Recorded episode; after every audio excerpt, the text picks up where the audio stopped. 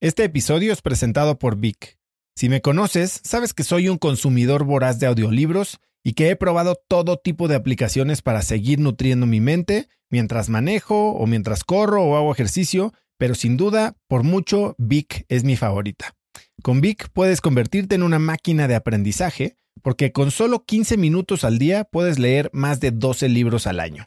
En Vic tienen más de 250 mil títulos y puedes escuchar resúmenes de bestsellers en menos de 15 minutos o libros completos, incluido mi libro Haz lo que importa, así como mis Vic originales como Cómo combatir el síndrome del impostor. Vic, por ser escucha de cracks, te regala 7 días de prueba y después contenido ilimitado por solo 167 pesos al mes en un pago anual de 1.999 pesos al suscribirte a Vic. Simplemente ve a cracks.la diagonal Vic. Vic se escribe B alta E E K.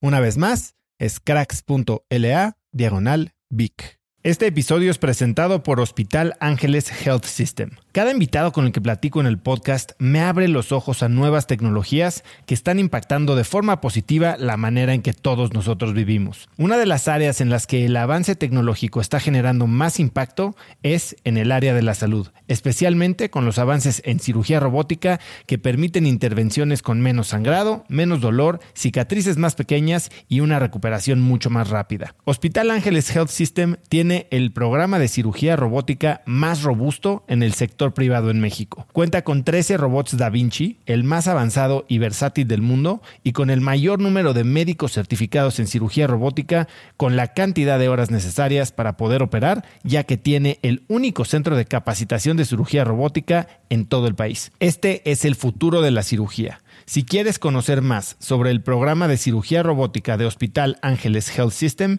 y ver el directorio de doctores, visita cracks.la diagonal ángeles. Una vez más, es cracks.la diagonal ángeles. Consulta a tu médico. Uno ve las historias de los grandes emprendedores exitosos y son emprendedores que en esos momentos de tanta dificultad y de tanta oscuridad y de tanta confusión decidieron seguir trabajando, darle un poco más, tocar una puerta adicional y ¡brum! se abre esa puerta. Magnanimidad, que es una virtud de la que hablo en mis presentaciones, que es esa capacidad que todos tenemos, pero que tal vez no usamos en su máximo potencial de soñar en grande, de, tener sueños magnánimos, grandes, que te asusten. Todas esas caídas, todos esos fracasos al final hacen todo el sentido para lo que me está pasando hoy y lo que me está pasando hoy hará todo el sentido para lo que tendré que vivir en 10 o 15 años. Uno debe ser muy fijo con sus sueños y sus ideas, tener un plan muy claro, pero ser muy flexible con el plan. Si algo empieza a estorbar, a no dejarnos avanzar como queremos, yo creo que no hay que cambiar el sueño, hay que cambiar el plan. Cada uno de nosotros está hecho para la grandeza, no para la comodidad. Y para alcanzar esa grandeza es obligación salirnos de la comodidad.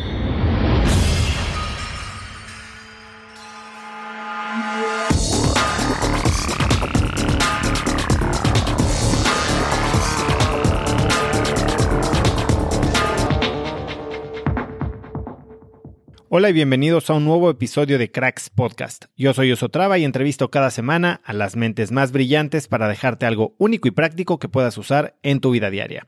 Antes de empezar, no olvides que Cracks está en YouTube, así que puedes suscribirte para ver todas las entrevistas en video y no perderte de ningún episodio de estreno en youtube.com diagonal Cracks Podcast. Hoy tengo como invitado a Felipe Gómez. Lo puedes encontrar en Instagram como arroba Felipe-Gómez- virtuoso. Felipe es un reconocido experto en rendimiento máximo y mentalidad empresarial. Tiene más de 25 años de experiencia en gestión general global, se ha enfrentado a desafíos comerciales y entiende y se relaciona a fondo con las audiencias a las que les habla. Es pianista devoto y conferencista internacional, además de autor del libro Actitud E. Hoy Felipe y yo hablamos de sacrificio, de la música que proyectamos y de las características que hacen exitosos a los mejores emprendedores del mundo. Te dejo con esta inspiradora plática con Felipe Gómez. Felipe, bienvenido a Cracks Podcast. Qué felicidad estar acá, después de escucharte tantas veces, poder estar acá contigo conversando me parece un, un gran privilegio. Bueno, pues yo contento de tenerte aquí para el evento de mañana en Cracks Mastermind y aprovechar esta plática que después de haber leído tu libro, bueno, tengo muchas preguntas y quiero ahondar en varias de las historias que cuentas ahí. Y una de ellas es, me gustaría escuchar más sobre cómo viviste esta experiencia el día que fuiste al concierto en la Catedral de Saint Paul. Bueno, pues ese fue un día inolvidable. Yo estaba haciendo un internship, una práctica empresarial en Londres. Era una experiencia de seis meses. Y como amante de la música que soy, gran parte de lo que ganaba lo invertía en ir a conciertos. Eh, conciertos de todo tipo, de jazz, de música clásica. Con el tiempo descubrí que había mucha oferta de música gratuita en las iglesias.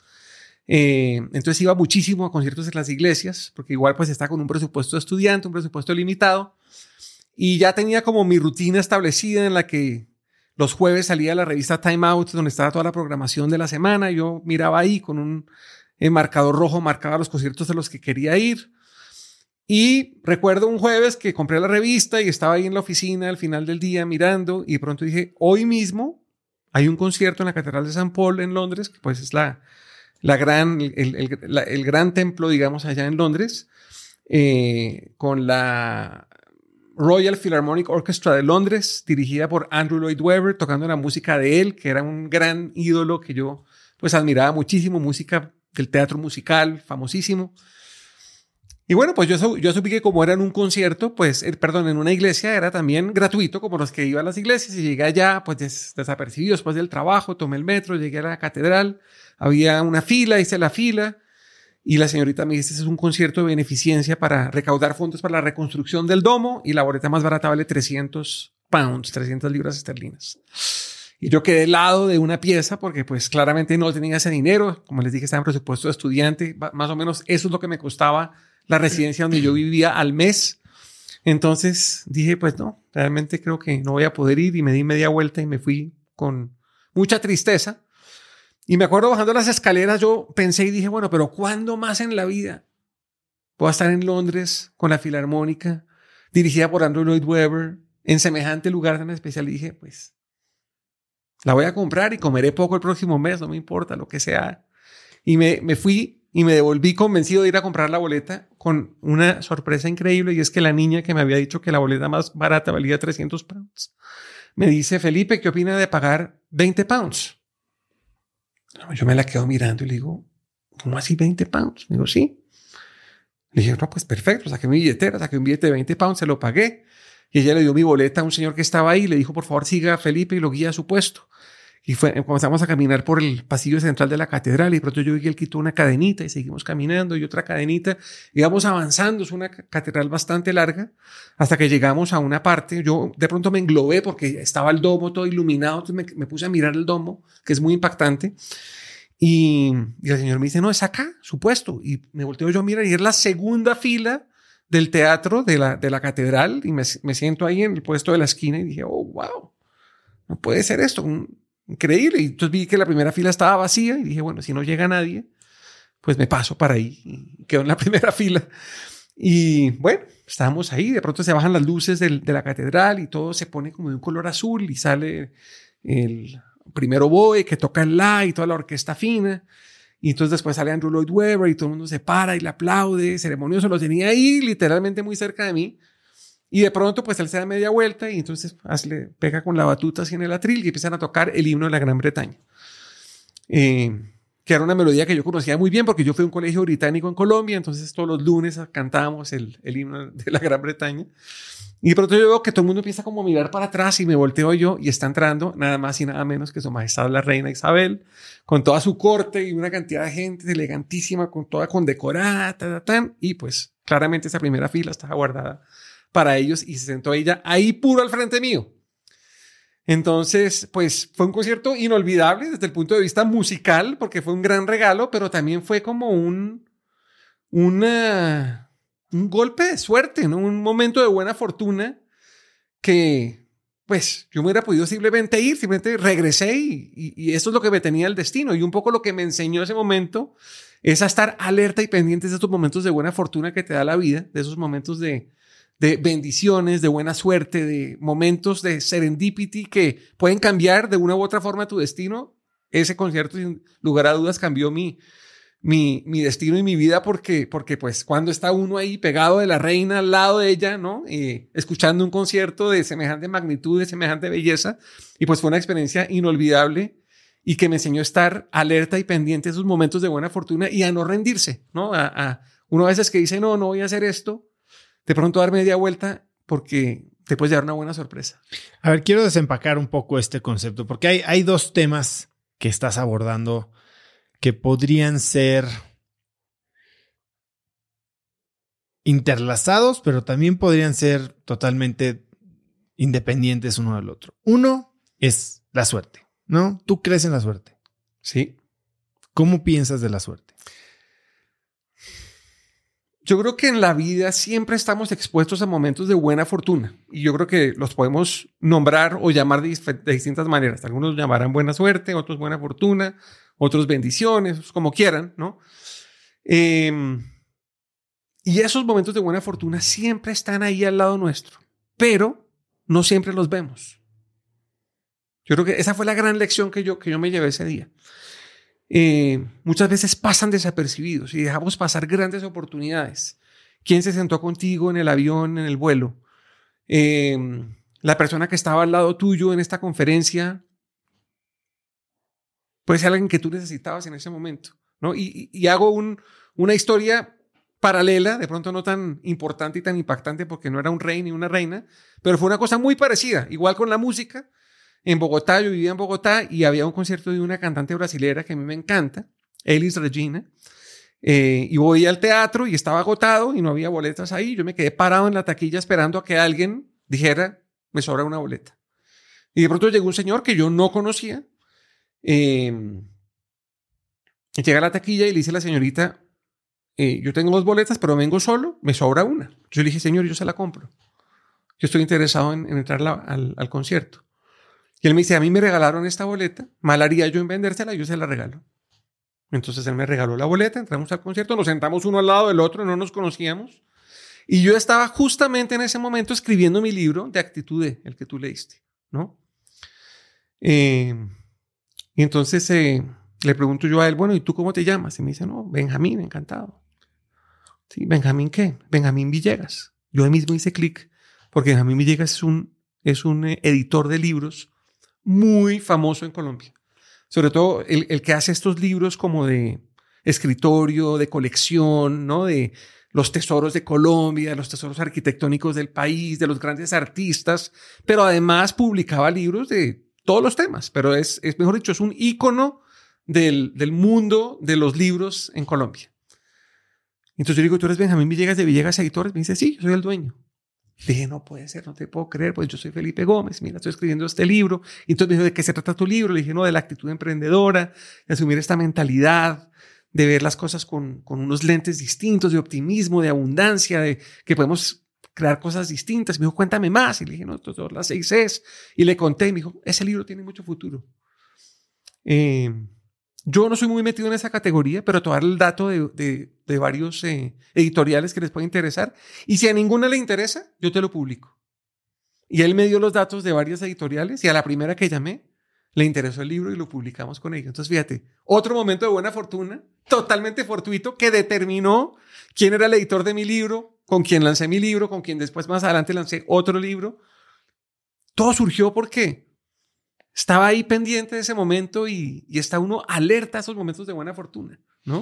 Y eso me lleva a la segunda pregunta que tenía, porque dices, ok, estuve abierto a los momentos de, de buena fortuna. Entiendo el, hoy el celular nos, nos atrapa y puede que esta persona que está sentada junto a ti decidas no hablarle, te pones tus audífonos en el avión, decides no, no hacer conversación. Pero tú cuando empezaste a bajar las escaleras, no fue buena fortuna, fue una conciencia racional, decir, voy a sacrificar un mes de renta y voy a hacerlo sin importar lo que cueste. No es buena fortuna, estabas simplemente aprovechando, digamos, el momento. Tú, ¿cómo piensas en, en la toma de decisiones? Cuando tal vez son, porque si pudiéramos, o sea, si viviéramos en ese sentido de sí a todo, hedonismo total, sin importar el, el futuro, eh, disfrutemos el presente. ¿En qué momento se marca una línea en la que sí voy a todas y, y, no pienso estratégicamente simplemente por aprovechar esta oportunidad, que en este caso sí era una oportunidad once in a lifetime de Muy buena asistir a pregunta. este concierto? Mira, yo creo que la verdad leí una frase de alguien que decía, soy un fiel creyente en la buena suerte, entre más trabajo más me llega, ¿no? Eh, y yo la comparto totalmente, ¿no? Entonces, básicamente ahí, ¿cómo puedo amarrar las dos cosas? El yo darme la vuelta en las escaleras y regresarme es, bueno, voy a asumir el costo, voy a hacer este esfuerzo, o sea, voy a... No me voy a quedar acá cruzado de brazos y me voy a rendir ante esa oportunidad que tengo, sino me la voy a jugar, ¿sí? Así fuera un poco más allá de mis posibilidades en ese momento. Y ahí me encontré con la buena suerte. Yo creo que uno se encuentra con esos momentos de buena fortuna cuando uno como que rompe su propio techo de cristal que uno mismo se autopone, ¿no? Entonces tú dices, bueno, voy a hacer esto que está fuera de mi alcance. Y en ese momento encuentras a las personas, a las coyunturas, a la, lo, lo que quieras, la legislación, las, no, lo que sea que va a jugar a tu favor para que las cosas que tú estás pensando no solamente se hagan como tú las querías, sino infinitamente mejor. Yo no estaba pensando ir a ese concierto para sentarme en la segunda fila y mira, estaba ahí sentado en la segunda fila justo detrás de la reina, ¿no? Entonces, yo creo que uno tiene que como que dar ese esfuerzo, trabajar ese, dar esa milla extra de decir, quiero sacrificar o tiempo o recursos o de pronto ir un poquito más allá de lo que yo mismo me he impuesto y uno se sorprende que la vida te tiene algo con lo que tú te vas a wow, quedar completamente sorprendido de, del, de qué tanto mejor era de lo que te, de que te lo estabas imaginando. Y eso muchas veces pasa, y hablando un poquito del, del, del mundo de los emprendedores, cuando hay crisis, cuando hay problemas, ¿no? Muchas veces la gente se disminuye, se merma, se vuelve más cautelosa, pero yo creo que al final uno ve las historias de los grandes emprendedores exitosos y son emprendedores que en esos momentos de tanta dificultad y de tanta oscuridad y de tanta confusión, decidieron seguir trabajando, decidieron darle un poco más, tocar una puerta adicional y ¡brum! se abre esa puerta. ¿No? Dices que muchos, de, y lo dices en el libro, ¿no? Muchos de los grandes logros, inventos y, y, y, transformaciones de la historia fueron hechas por hombres desilusionados y desesperados que decidieron seguir trabajando. Tal cual. Alguno ve J.K. Rowling, la autora de Harry Potter, tal cual. ¿Cuántas veces le dijeron que no, que, no iban a publicar su libro, que si ella estaba loca, que un niño de 13 años que iba a leer un libro de 500 páginas, que no, que no, que no? Cientos de veces. ¿No? Y ella ahí en medio de su profundísima crisis y autoestima bajita y depresión y todo, siguió insistiendo hasta que dio con ese señor que dijo, bueno, deme el manuscrito y él se lo dio a su hija y su hija dijo, dame el siguiente capítulo, dame el siguiente. se lo devoró una semana y el resto es historia, ¿no?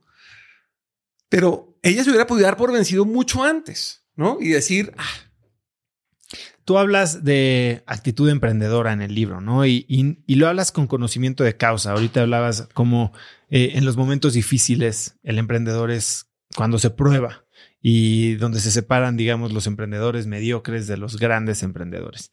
Tú empezaste a emprender desde muy pequeño. Cuéntame esos inicios de emprendimiento porque me, me encanta esta frase que dices, eh, la, la, delgada línea entre la abundancia y la crisis, o cómo es lo que le dices, la, la escasez. escasez. y la abundancia, y después la más delgada línea entre la abundancia y la escasez, ¿no? Sí. Eh, cuéntame un poco cómo viviste este primer emprendimiento. Bueno, pues yo creo que el emprendimiento ha estado en mi vida desde muy pequeño. Eh, a los 12 años me aficioné por la magia, por un show que me llevó mi papá y, me metí en el mundo de la magia y esa es otra historia súper bonita. Eh, y desde niño yo entonces tenía todo mi equipo y entonces ofrecía mis servicios para ir a las fiestas infantiles de mis amigos y de los hijos de los amigos de mis papás para hacer magia y pues eso pues era un juego de niños, pero pues me enseñó un poco, ¿no? El la mentalidad de arrancar algo, de comercializarlo, de venderlo, de ejecutarlo, de servicio al cliente, etcétera, etcétera. Eh, luego, pues, eh, con la música, con otro amigo, montamos un negocio de música publicitaria y hacíamos jingles de televisión. Entonces, también eso me dio otra exposición al mundo emprendedor. Luego con otro amigo en la universidad montamos un negocio de venta de CDs cuando todavía no habían grandes tiendas de discos, sino que todo era por catálogo y era complicadísimo conseguir un buen CD. Montamos un negocio que fue muy exitoso en la universidad. Y luego nos empezamos a meter negocios ya un poco más grandes con otro amigo y ahí empezaron los problemas. El, primer negocio que hicimos fue una, montamos una gran conferencia en el año 95 que se llamaba Multimedia 95, en donde invitamos a grandes mentes en ese momento de lo que eran los nuevos medios, CD-ROMs, interactividad, todo esto que estaba en ese momento en auge Hicimos un evento en Colombia y los patrocinadores se nos cayeron en el último momento, los tiquetes de avión se subieron y quedamos endeudados por mucho tiempo y pues esas dificultades también nos, nos, nos mostraron que, que no es fácil, o sea, montar un negocio, hacer una empresa, eh, requiere de, de, que se alineen muchas estrellas y de muchísimo trabajo y de muchísimo foco y, y, y muchas veces la gente se da por vencida al, al primer eh, resbalón, ¿no? Al, al, primer, eh, a la primera dificultad y no, uno ve la historia sistemáticamente los emprendedores exitosos y no ha habido uno, dos o tres, sino muchos resbalones y muchas caídas y es ahí en la perseverancia que uno eventualmente encuentra algo que encaja, que le hace sentido al mercado y que empieza a funcionar muy bien, ¿no? Oye, y cuando fundaste Azurian, que era esta siguiendo por el tema de interactividad, esta como agencia que producía contenidos que les costó mucho trabajo primero levantar y después de repente estaban flotando en 10 millones de dólares de fondos de inversionistas. ¿Cómo vives este proceso de estar a punto de quebrar? Porque entiendo que durante la crisis la operación en Ecuador los empezaba a prácticamente hundir. Y llega este, eh, como dice, jinete blanco, ¿no? El White Knight, que los llega a salvar. ¿Cómo vives esta, esta, este cambio tan drástico entre la necesidad que genera creatividad y genera ingenuidad eh, y el momento en el que hay opulencia? Mm, total. Y yo creo que eso también se relaciona con lo que estábamos hablando ahorita, porque era un momento en el que la crisis en Ecuador y en Colombia era tremenda, el negocio está en una situación financiera muy complicada y ese es el típico momento en donde la gente, ¿no? Se desanima y dice, no, esto ya como que no va a funcionar. Pero al mismo tiempo veíamos con, con mis socios que había un, un boom, ¿no? De todo este tema de las putocom y del internet. Y decíamos, ¿cómo no nos montamos en esa ola? O sea, hay que aprovecharla. Y, eso fue al final lo que pasó, ¿no? En, en, en el minuto 90 aparecen estas compañías estos fondos interesados en invertir en nosotros, en crecer la compañía y pasamos de un día a otro de estar literalmente contando los centavos para poder cumplir con las obligaciones a tener un exceso de liquidez para poder hacer casi lo que quisiéramos. Nos fuimos por toda América Latina a comprar compañías, a reclutar a gente en las mejores universidades con la mentalidad de crecer.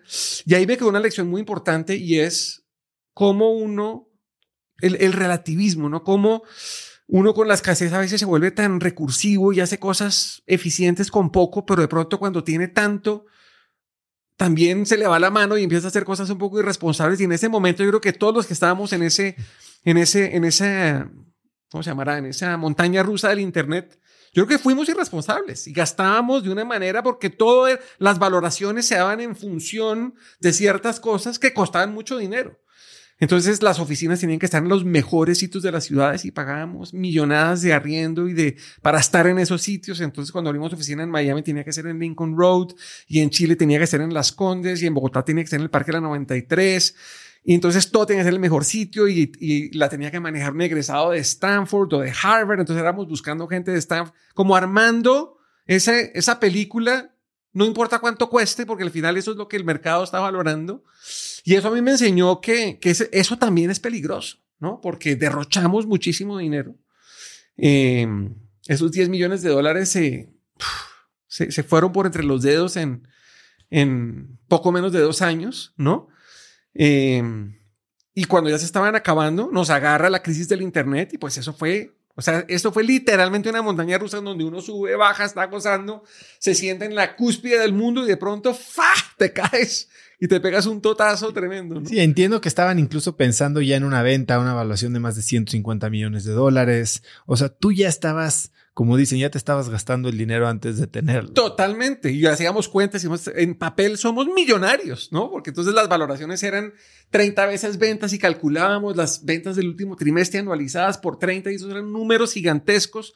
Y en efecto había compañías americanas interesadas en en adquirirnos, pero todo eso se derrumba en cuestión de minutos en abril del 2001 y, y, entra una vez más, pero en el sentido contrario, un, modo en donde veníamos de la abundancia, de todo esto, y toca otra vez. Entonces empezar a despedir a esta gente de Harvard y de Stanford y a cerrar oficinas y a ahorrar aquí y a ahorrar allá y, y empieza a achicarse toda esta cosa. ¿Cómo vives esto? Y creo que es un gran momento para hablar de esta experiencia de, abril de 2001, que es 2000, eh, porque está muchas personas, muchas compañías que vivieron tres, cuatro años de opulencia en los últimos años, sufriendo exactamente eso en 2023, cerrando, despidiendo, recortando todos estos gastos y los excesos de los que fueron culpables los últimos años, porque el mercado así se los pedía ¿Qué le dirías a un fundador? ¿no? O sea, en, dos aspectos. Uno, ¿cómo pasar este momento operativo difícil de, amarrarse el cinturón? Y segundo, ¿cómo lidiar con, con un futuro que se esfuma? Mm. Buena pregunta. Y yo creo que ahí, hay un, ahí hay, dos componentes. Hay un componente que uno controla y uno que uno no controla. ¿no? Una vez más, ese elemento como de, de la buena o de la mala fortuna o la buena fortuna, como lo quieras ver, ¿no? Y eso yo lo vi muy claro en el año 2016. Con mi esposa decidimos sacar nuestros hijos del colegio irnos a viajar por el mundo y nos dimos un año a darle la vuelta al mundo. Eh, y fue una experiencia espectacular. Y en, y en ese paseo estábamos en un momento en un barco por el río Mekong entre eh, Camboya y Vietnam, en la mitad de la nada. Y había otra persona ahí, más o menos de mi misma edad, y un día nos fuimos a kayakear los dos por el río, estábamos kayakeando. Yo le dije, ¿tú qué haces? Y me contó toda la historia. Pues este resulta que tenía también una compañía en la misma época en la que yo la tenía, ¿no? Em, pero a diferencia de lo que nos pasó a nosotros, a él no le tocó cerrar la compañía, sino que la vendieron muy bien vendida. Después esa compañía que los compró salió a hacer un IPO y este señor se hizo todo el dinero del mundo, cientos de millones de dólares literalmente. Entonces yo le conté mi historia. Le dije, no, mi historia no, no fue tan buena como la tuya porque nos pasó esto. Me dijo Felipe, lo que a ustedes les pasó nos pasó a, a nosotros exactamente igual. Se nos había acabado el dinero, estábamos cerrando oficinas, estábamos despidiendo gente, ta, ta, ta. Y por cuestión de días, Llegó esta compañía y nos hizo una oferta y nos compró. Y ahí sacamos y tres años adelante estuvo el IPO y hicimos todo este dinero. ¿no? Y entonces él me dijo una cosa, esto, eso, eso fue cuestión de casi que de minutos. O sea, nosotros estuvimos a literalmente semanas de cerrar un deal con esta compañía que nos quería comprar. Y ellos también estaban cerrando el deal y ellos lo lograron cerrar nosotros no. ¿No? Entonces es uno yo creo que uno tiene que perseverar hasta el final. Yo no sé si a nosotros nos faltó algo de perseverancia o si simplemente botamos la toalla. No tengo ni idea. Creo que nunca tendré esa respuesta. Eh, porque cuando ya en el momento en que Intel Capital y todas estas empresas que se iban a meter nos dicen que no, pues como que nosotros ya como que nos dimos por vencidos. No, yo creo que no insistimos lo suficiente. Yo creo, ya mirándolo en retrospectiva. De pronto ellos sí insistieron lo suficiente, ¿no? Entonces yo le diría a los emprendedores que están en este momento viviendo quizás una situación similar, yo creo que uno nunca debe dejar de tener los pies en el piso, ¿no? Y, y ser realista lo que está pasando. Pero una vez más, yo creo que uno se sorprende de cómo tiene tan cerquita la salida a un problema y muchas veces ni lo ve, ¿no? Y simplemente se da por vencido o simplemente se enfoca tanto en el problema que no ve la oportunidad, ¿no?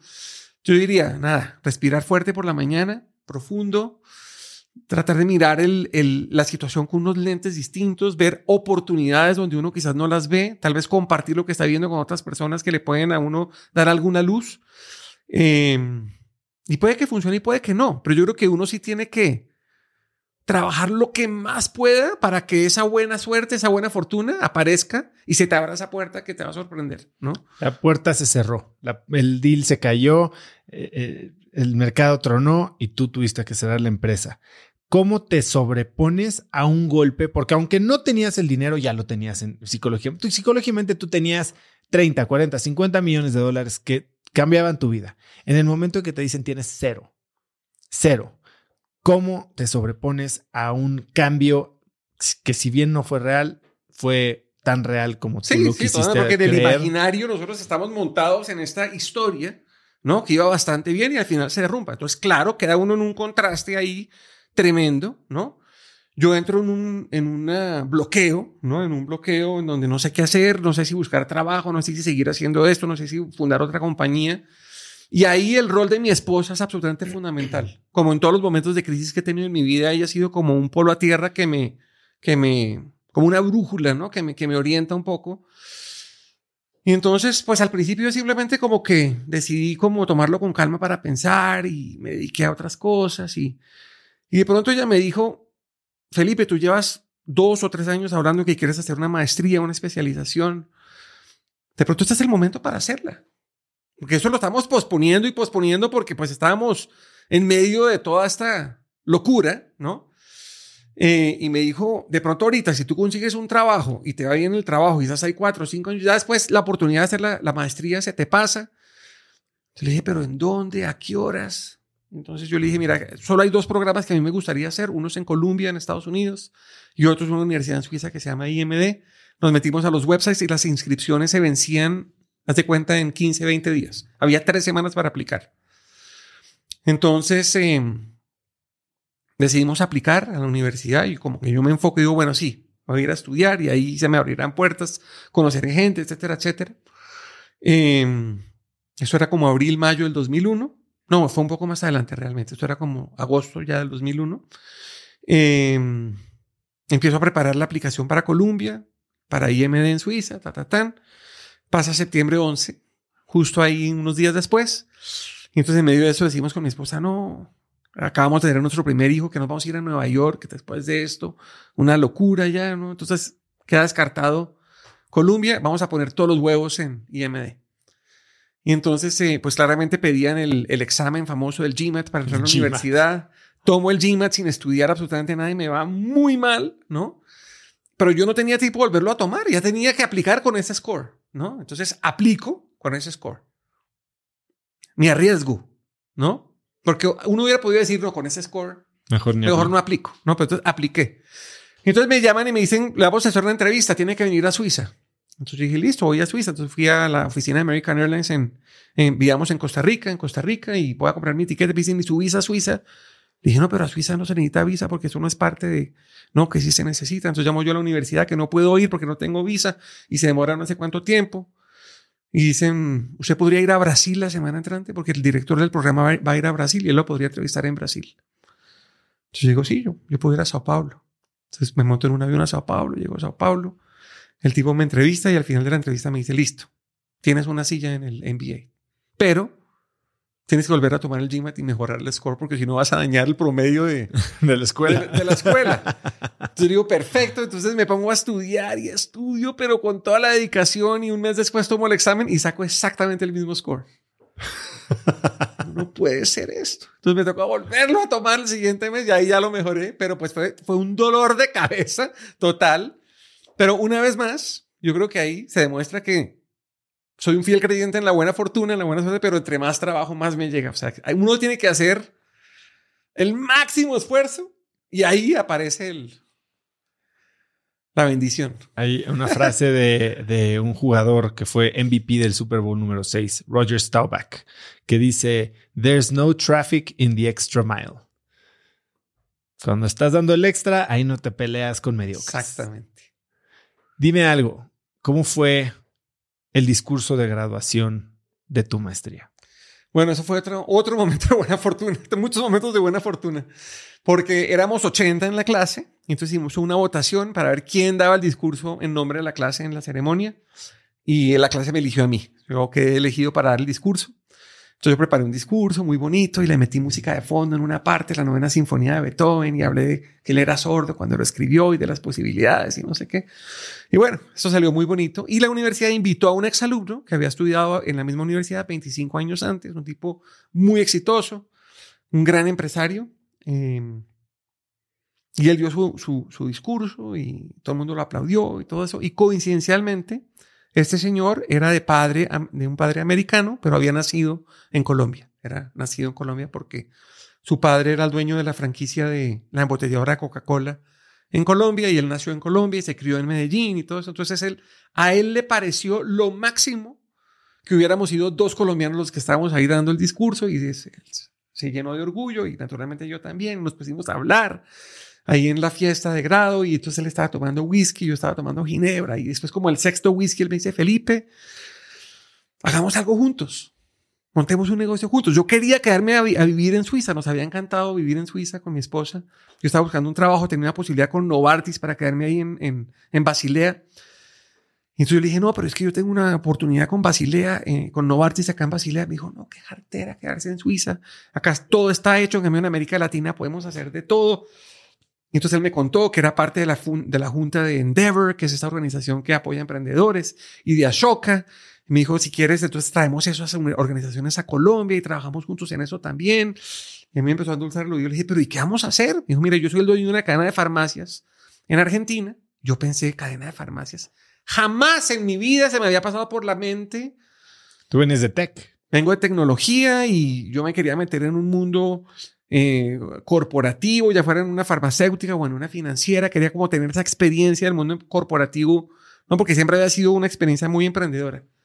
Entonces me dijo, montemos esa cadena de farmacias en Colombia. Yo pongo el dinero, tú te vuelves a Colombia y tú lo montas.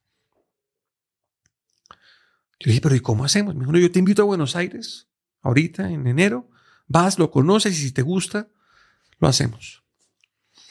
Y entonces yo dije, hmm, este tipo de pronto se tomó un whisky de más porque está diciendo muchas, muchas eh, tonterías, pero no, no se había tomado ningún whisky de más porque efectivamente me llega el tiquete para irme a Buenos Aires, me voy a Buenos Aires, estoy allá una semana con él, nos hacemos muy amigos, eh, conozco la compañía, me llevan a una apertura de un local y a conocer no sé qué, y el centro de distribución y los sistemas de información y todo. Y y arrancamos. Hace una oferta.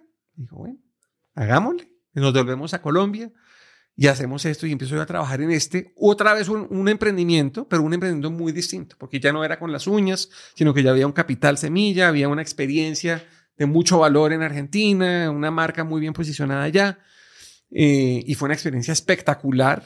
Como tal, montar el negocio de las farmacias fue increíble, pero sobre todo trabajar cerca de este señor que me enseñó muchísimo, sobre todo yo creo que me enseñó el poder de la magnanimidad, que es una virtud de la que hablo en mis presentaciones, que es esa capacidad que todos tenemos, pero que tal vez no usamos en su máximo potencial de soñar en grande, de, tener sueños magnánimos, grandes, que te asusten, ¿no? No es abrir un punto de una farmacia, sino la idea es abrir 300 farmacias. O sea, esa, esa mentalidad en grande de abundancia creo que es muy importante cuando uno está emprendiendo porque uno no se puede quedar chiquito, ¿no? Y muchas veces en nuestras culturas, especialmente en Colombia, yo siento, y en otros países de América Latina, hay una mentalidad un poco como que jala lo pequeño, ¿no? Siento que en México es muy distinto, ¿no? ¿Tú crees? Sí, sí. Fíjate que en México todo es grande, ¿no? El sombrerón del mariachi, el guitarrón del mariachi, ¿no? En Colombia uno dice, ay, te invito a mi apartamentico para que nos tomemos un tintico. Todo es en diminutivo, ¿no? Y yo, yo creo que parte de la cultura, y uno ve acá en México, acá todo es a lo bestia. Todo es grande, ¿no? Entonces, em, esa mentalidad magnánima yo creo que es uno de los, una de las virtudes que tenemos que desarrollar todos los seres humanos y ojalá desde pequeños. Y cómo, a ver, eh, quería, quería tocar ese punto.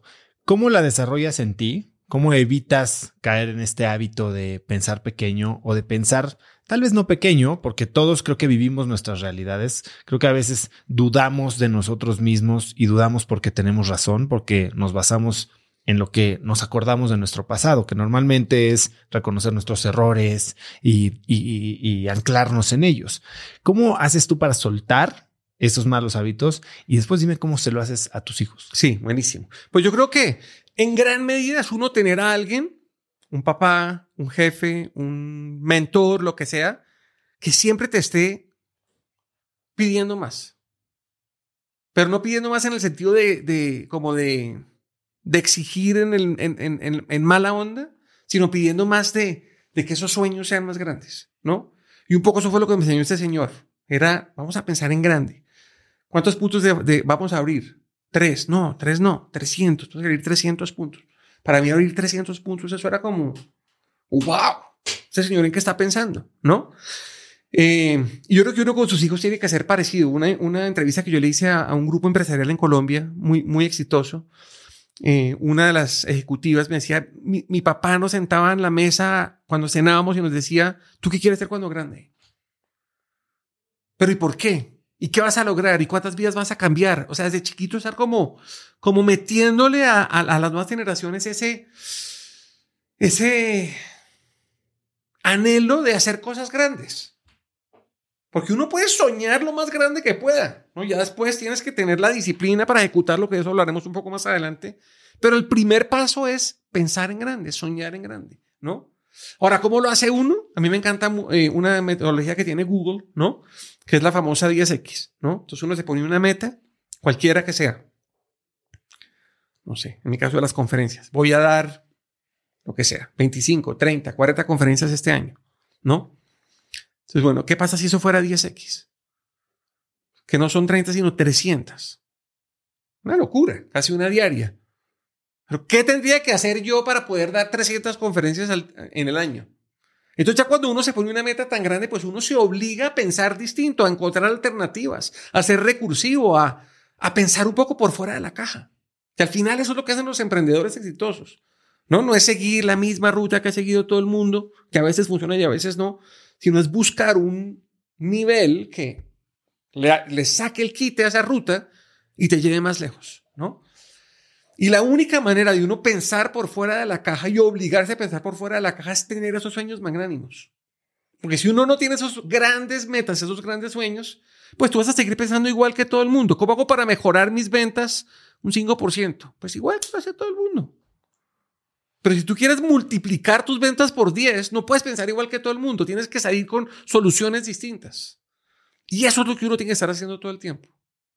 Dame un ejemplo de alguna vez que hayas hecho este ejercicio de multiplicar por 10 y qué tipo de cosas cambiaron en tu manera de pensar. Por ejemplo, si para crecer 5% tenías que abrir tres tiendas y para multiplicar por 10 tenías que abrir 300. ¿Qué fue o qué sistemas tuviste que poner en su lugar para, Mira, que esto sucediera? Tengo la respuesta clarísima y es con el tema de mis conferencias. Yo comencé a dar mis conferencias en el año 2008 eh, con un gran eh, impacto en las audiencias donde tenía la oportunidad de subirme y las empresas que de muy buena fe me invitaban porque yo era un don nadie, pero yo veía el impacto que yo tenía en las, las, las conferencias en Colombia y al mismo tiempo veía como grandes conferencistas, ¿no? daban la vuelta al mundo y dando unas conferencias increíbles, como cobrando unos fees impresionantes. Y yo decía, uy, el gap que nos separa es inmenso. O sea, donde ellos están y donde yo estoy, hay un océano gigante que nos separa. Pero nuestros productos no son tan distintos. O sea, el impacto que este señor tiene no es mucho mayor que el impacto que puedo tener yo. Esa era como mi, como mi lógica. ¿Cómo hago para llegar allá? Y eso es mucho más que 10X, ¿no? Entonces yo lo primero que pensé en ese momento es, yo no me puedo quedar en Colombia. Yo tengo que buscar estar fuera de Colombia. ¿Para dónde miro? Perú, Ecuador, no sé qué, México. Le pregunto a mis amigos que están como en el mundo de los negocios, Perú es una buena alternativa, México eso es muy grande, eso es, eso es otro planeta. Y Perú, pues es como igual o más chiquito que Colombia. Si uno quiere crecer, pues voy a buscar México. Entonces me empiezo a venir a México. Vengo acá una vez, dos veces a reunirme con gente, a contarle mi historia, a regalarle mi conferencia. Nada pasaba. Nada. Yo dele y dele y dele dele nada.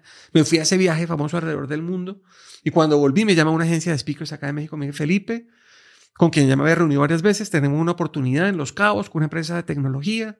¿Puedes hacer en enero no sé qué? Puedo. Entonces voy allá, doy la conferencia, quedan locos esta compañía, me contratan otras dos, esta misma compañía. Esta agencia de speakers empieza a tener un poco más de confianza en mi producto, lo empieza a comercializar con más seguridad, me empiezan a decir otras que no sé qué. Y yo inmediatamente pienso, bueno, y lo otro que yo puedo hacer para acercarme a todos estos es estar en los grandes escenarios donde están estos dándole la vuelta al mundo, ¿no? ¿Cuáles son esos grandes eventos? Yo iba a Nueva York cada dos años o cada tres años al World Business Forum a ver lo que es el, la creme de la creme, los top de los speakers. Y yo fui allá una vez que me invitó un amigo de Colombia, de, dueño de una agencia de speakers. Y yo dije, yo un día tengo que estar ahí parado. Acá en Nueva York tengo que estar ahí parado. Y ese era un sueño magnánimo. ¿no? Porque ahí estaban Michael Porter y estaba, eh, pues, el ex primer ministro de Inglaterra, estaba una locura. Grandes Yo dije, un día yo tengo que estar aquí parado. Entonces comienzo a hacer relaciones con esta compañía y a buscar cómo meterme para que me metan y no sé qué. Y cuando ya apenas estaba comenzando a, construir una relación, cambian a esa persona, se va y así pasó dos o tres veces. Finalmente por un gran amigo logro entrar a que me conozcan, que me dan la oportunidad para hablar en un evento en Medellín y luego me dicen, espectacular en Medellín, sacaste la calificación más alta de todos los speakers, te queremos invitar a México. A que hables en el World Business Forum en México, en el Expo Santa Fe. Yo, feliz, World Business Forum, no puede ser. Llego acá, me paro en el, escenario en el, en el DF y se acaba la conferencia y llega Telcel, y llega no sé quién, y llega otra empresa, y llega el banco no sé qué, y me empiezan a salir conferencias en México. Una y otra y otra y otra y otra y otra. Y entonces empieza el mercado de México. Y cuando ya estoy ahí, digo, what's next? ¿Qué sigue? Estados Unidos. ¿Cómo hago para meterme a Estados Unidos? Y empiezo a ir a Estados Unidos y a buscar y a hablar con las agencias de speakers y me ponían cero atención. ¿Quién es este colombiano que vive en Bogotá? No, nada, nada, no me salía nada, nada en Estados Unidos y yo pedaleándole. Y una vez más, ese norte, esa, esa guía de mi esposa me dice, pues vámonos a ir a Estados Unidos. De pronto toca estar allá para, para que las cosas funcionen. Entonces decidimos sacar los niños del colegio otra vez, irnos a vivir a Estados Unidos. Claro, darle la oportunidad a los niños de, de, de que estén allá para una experiencia de familia, pero también para yo abrirme mi camino ahí, empiezo a abrirme mi camino, y llega COVID y estamos ahí en Estados Unidos y yo sigo haciendo mis conferencias en Colombia y en México, pero viviendo en Estados Unidos, un poco eh, desafiante, pero pues se logra. Eh, luego toca pivotear todo el negocio digital por, por la llegada del COVID y me empieza a ir súper bien con el tema digital. Pero bueno, se va el COVID y vuelven a empezar los negocios presenciales y me llaman los de Wobby y me dicen, Felipe, ya fuiste a México, estuviste en Madrid, te fue súper bien. Queremos que hables en Nueva York, en el World Business Forum. Ese sueño que yo me había puesto ocho años atrás, que parecía gigantesco, magnánimo, imposible de cumplir, se me estaba dando ahí. Y les digo, no puede ser, qué felicidad, qué día. Me dicen el 20 de octubre del 2021, el día que cumplí 50 años. Entonces fue muy simbólico que justo el día que cumplí 50 años, estaba ahí realizando un sueño que me había plasmado ocho años antes, que parecía titánico, y que lo logré por por creerlo primero, pero también por, por, por, darle y buscarle y, estar siempre como buscando esas metas que parecen difíciles, pero si tú no te pones esas metas, pues no vas a avanzar. ¿no? Como yo digo, no, eh, mueres de triunfo. O sea, te vuelves un, ganador mediocre. Siempre ganas, pero nunca te pruebas de lo que eres capaz. Exactamente. Felipe, después de las farmacias en las que estuviste varios años y tuviste mucho éxito, decidiste volver a emprender y volver medio a emprender, medio en tecnología, en un modelo que hoy está sumamente de moda, ¿no? Estos agregadores B2B. Y lo hiciste, bueno, antes. Hay, hay tal cosa como llegar demasiado temprano a la fiesta. Absolutamente. Y yo creo, bueno, yo he estudiado el tema del emprendimiento a gran profundidad y por supuesto que una gran idea es importante. Luego todo el mundo decía, lo importante no es tanto la idea, sino el equipo, ¿no? Eh, si uno tiene un equipo tremendo, con la mejor gente, con la mejor experiencia, pues eso es lo que realmente va a hacer que las cosas funcionen y atraer el capital y la confianza y todo eso, también es muy importante. Pero para mí el verdadero determinante del éxito de un emprendimiento, más allá de la idea, más allá del equipo, es estar en el lugar correcto, en el momento correcto. Es, el, timing. Y una vez hay ahí de pronto un poquito de azar ¿no? en, la ecuación. Eh, y ese ejemplo es perfecto, porque yo monté esto con la, con la visión perfecta de un marketplace como el que se está viviendo hoy en día. Fruana. Con, una plataforma, es Fruana, tal cual. Y eso que Fruana solamente tiene la categoría de frutas y verduras. Nosotros teníamos toda la categoría de la cadena de la, de la industria de la hospitalidad. Teníamos cárnicos y huevos y verduras y de todo.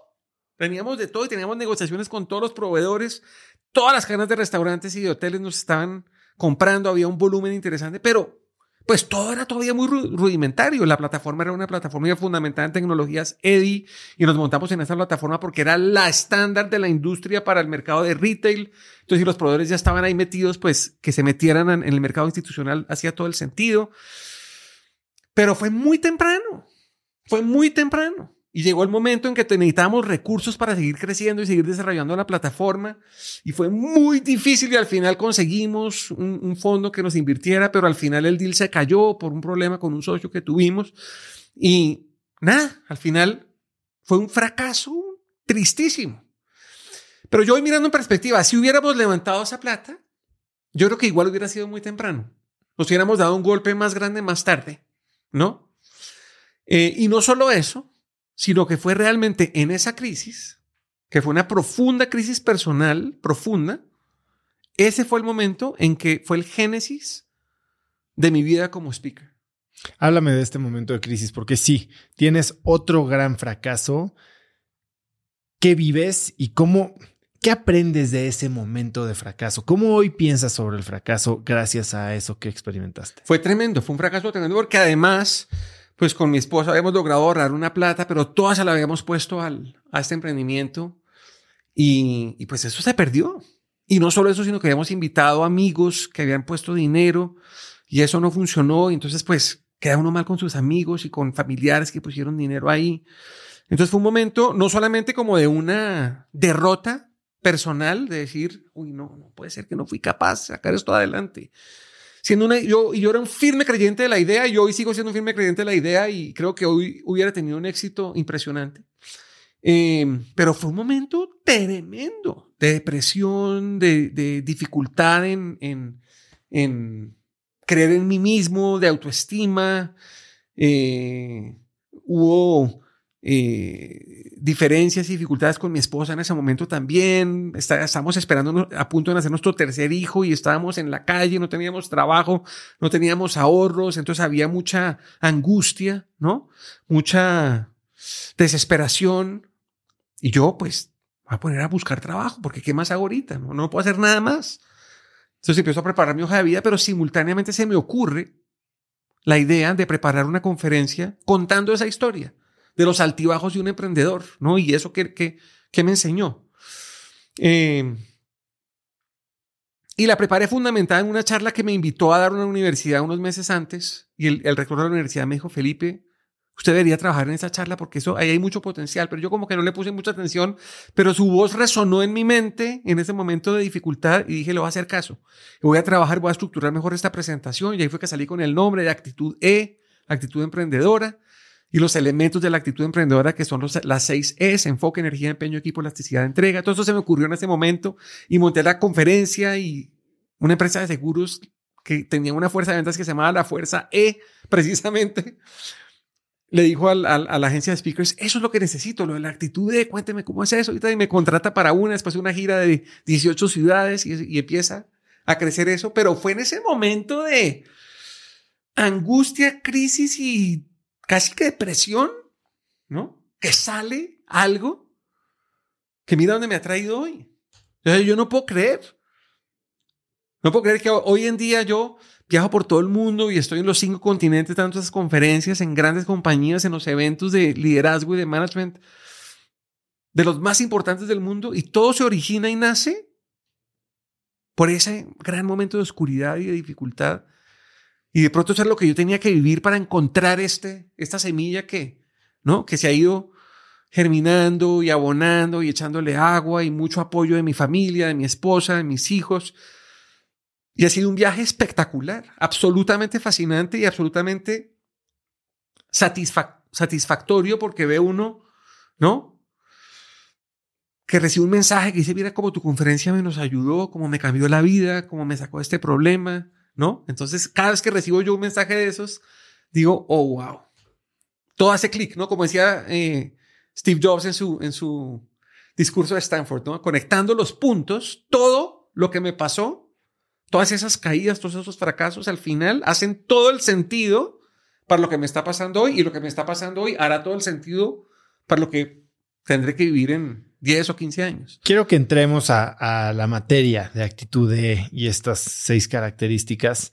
Eh, para eso, entiendo que tuviste una cena con Ken Siegel y James Hardy, en la que medio que surge esta idea también. Platícame de cómo se da esa cena. Sí, no, en realidad la cena fue después, después de, de escribir el libro y todo.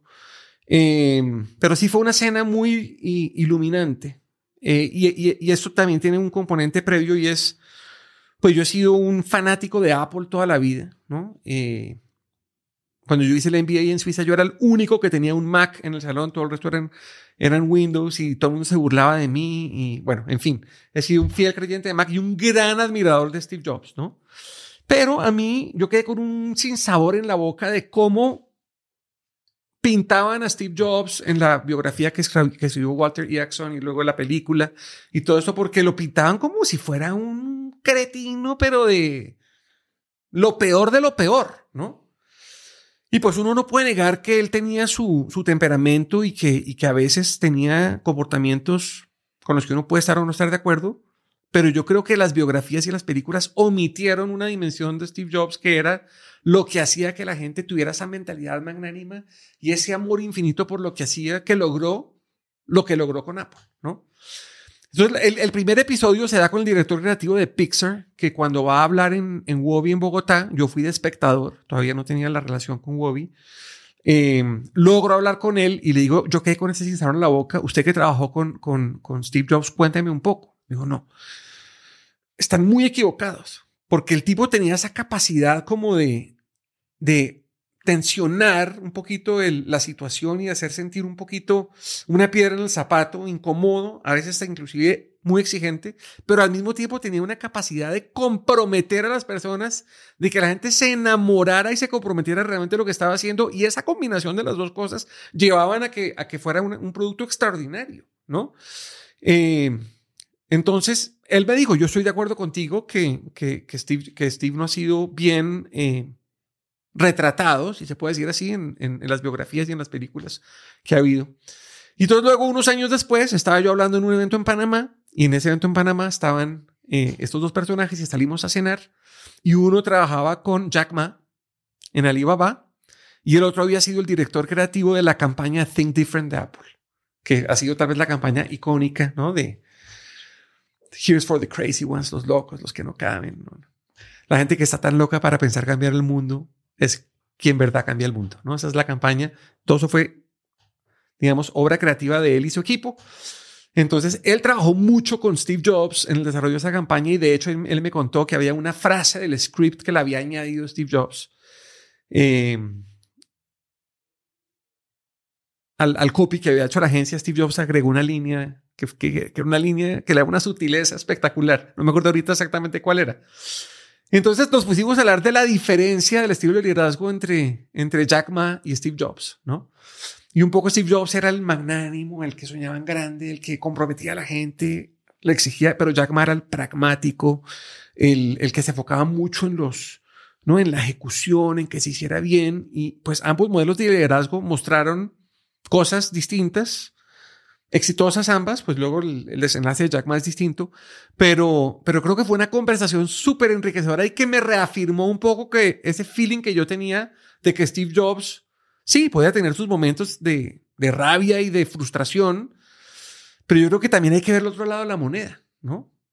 Eh, y después, muchos años después, me encontré con un video que no sé si lo han visto, pero vale la pena que lo vean y podemos incluir el link en, el, en, en la, las notas. En las notas, que es un video en donde Steve Jobs habla de una historia de unas piedras. Yo no sé si tuviste ese video. No.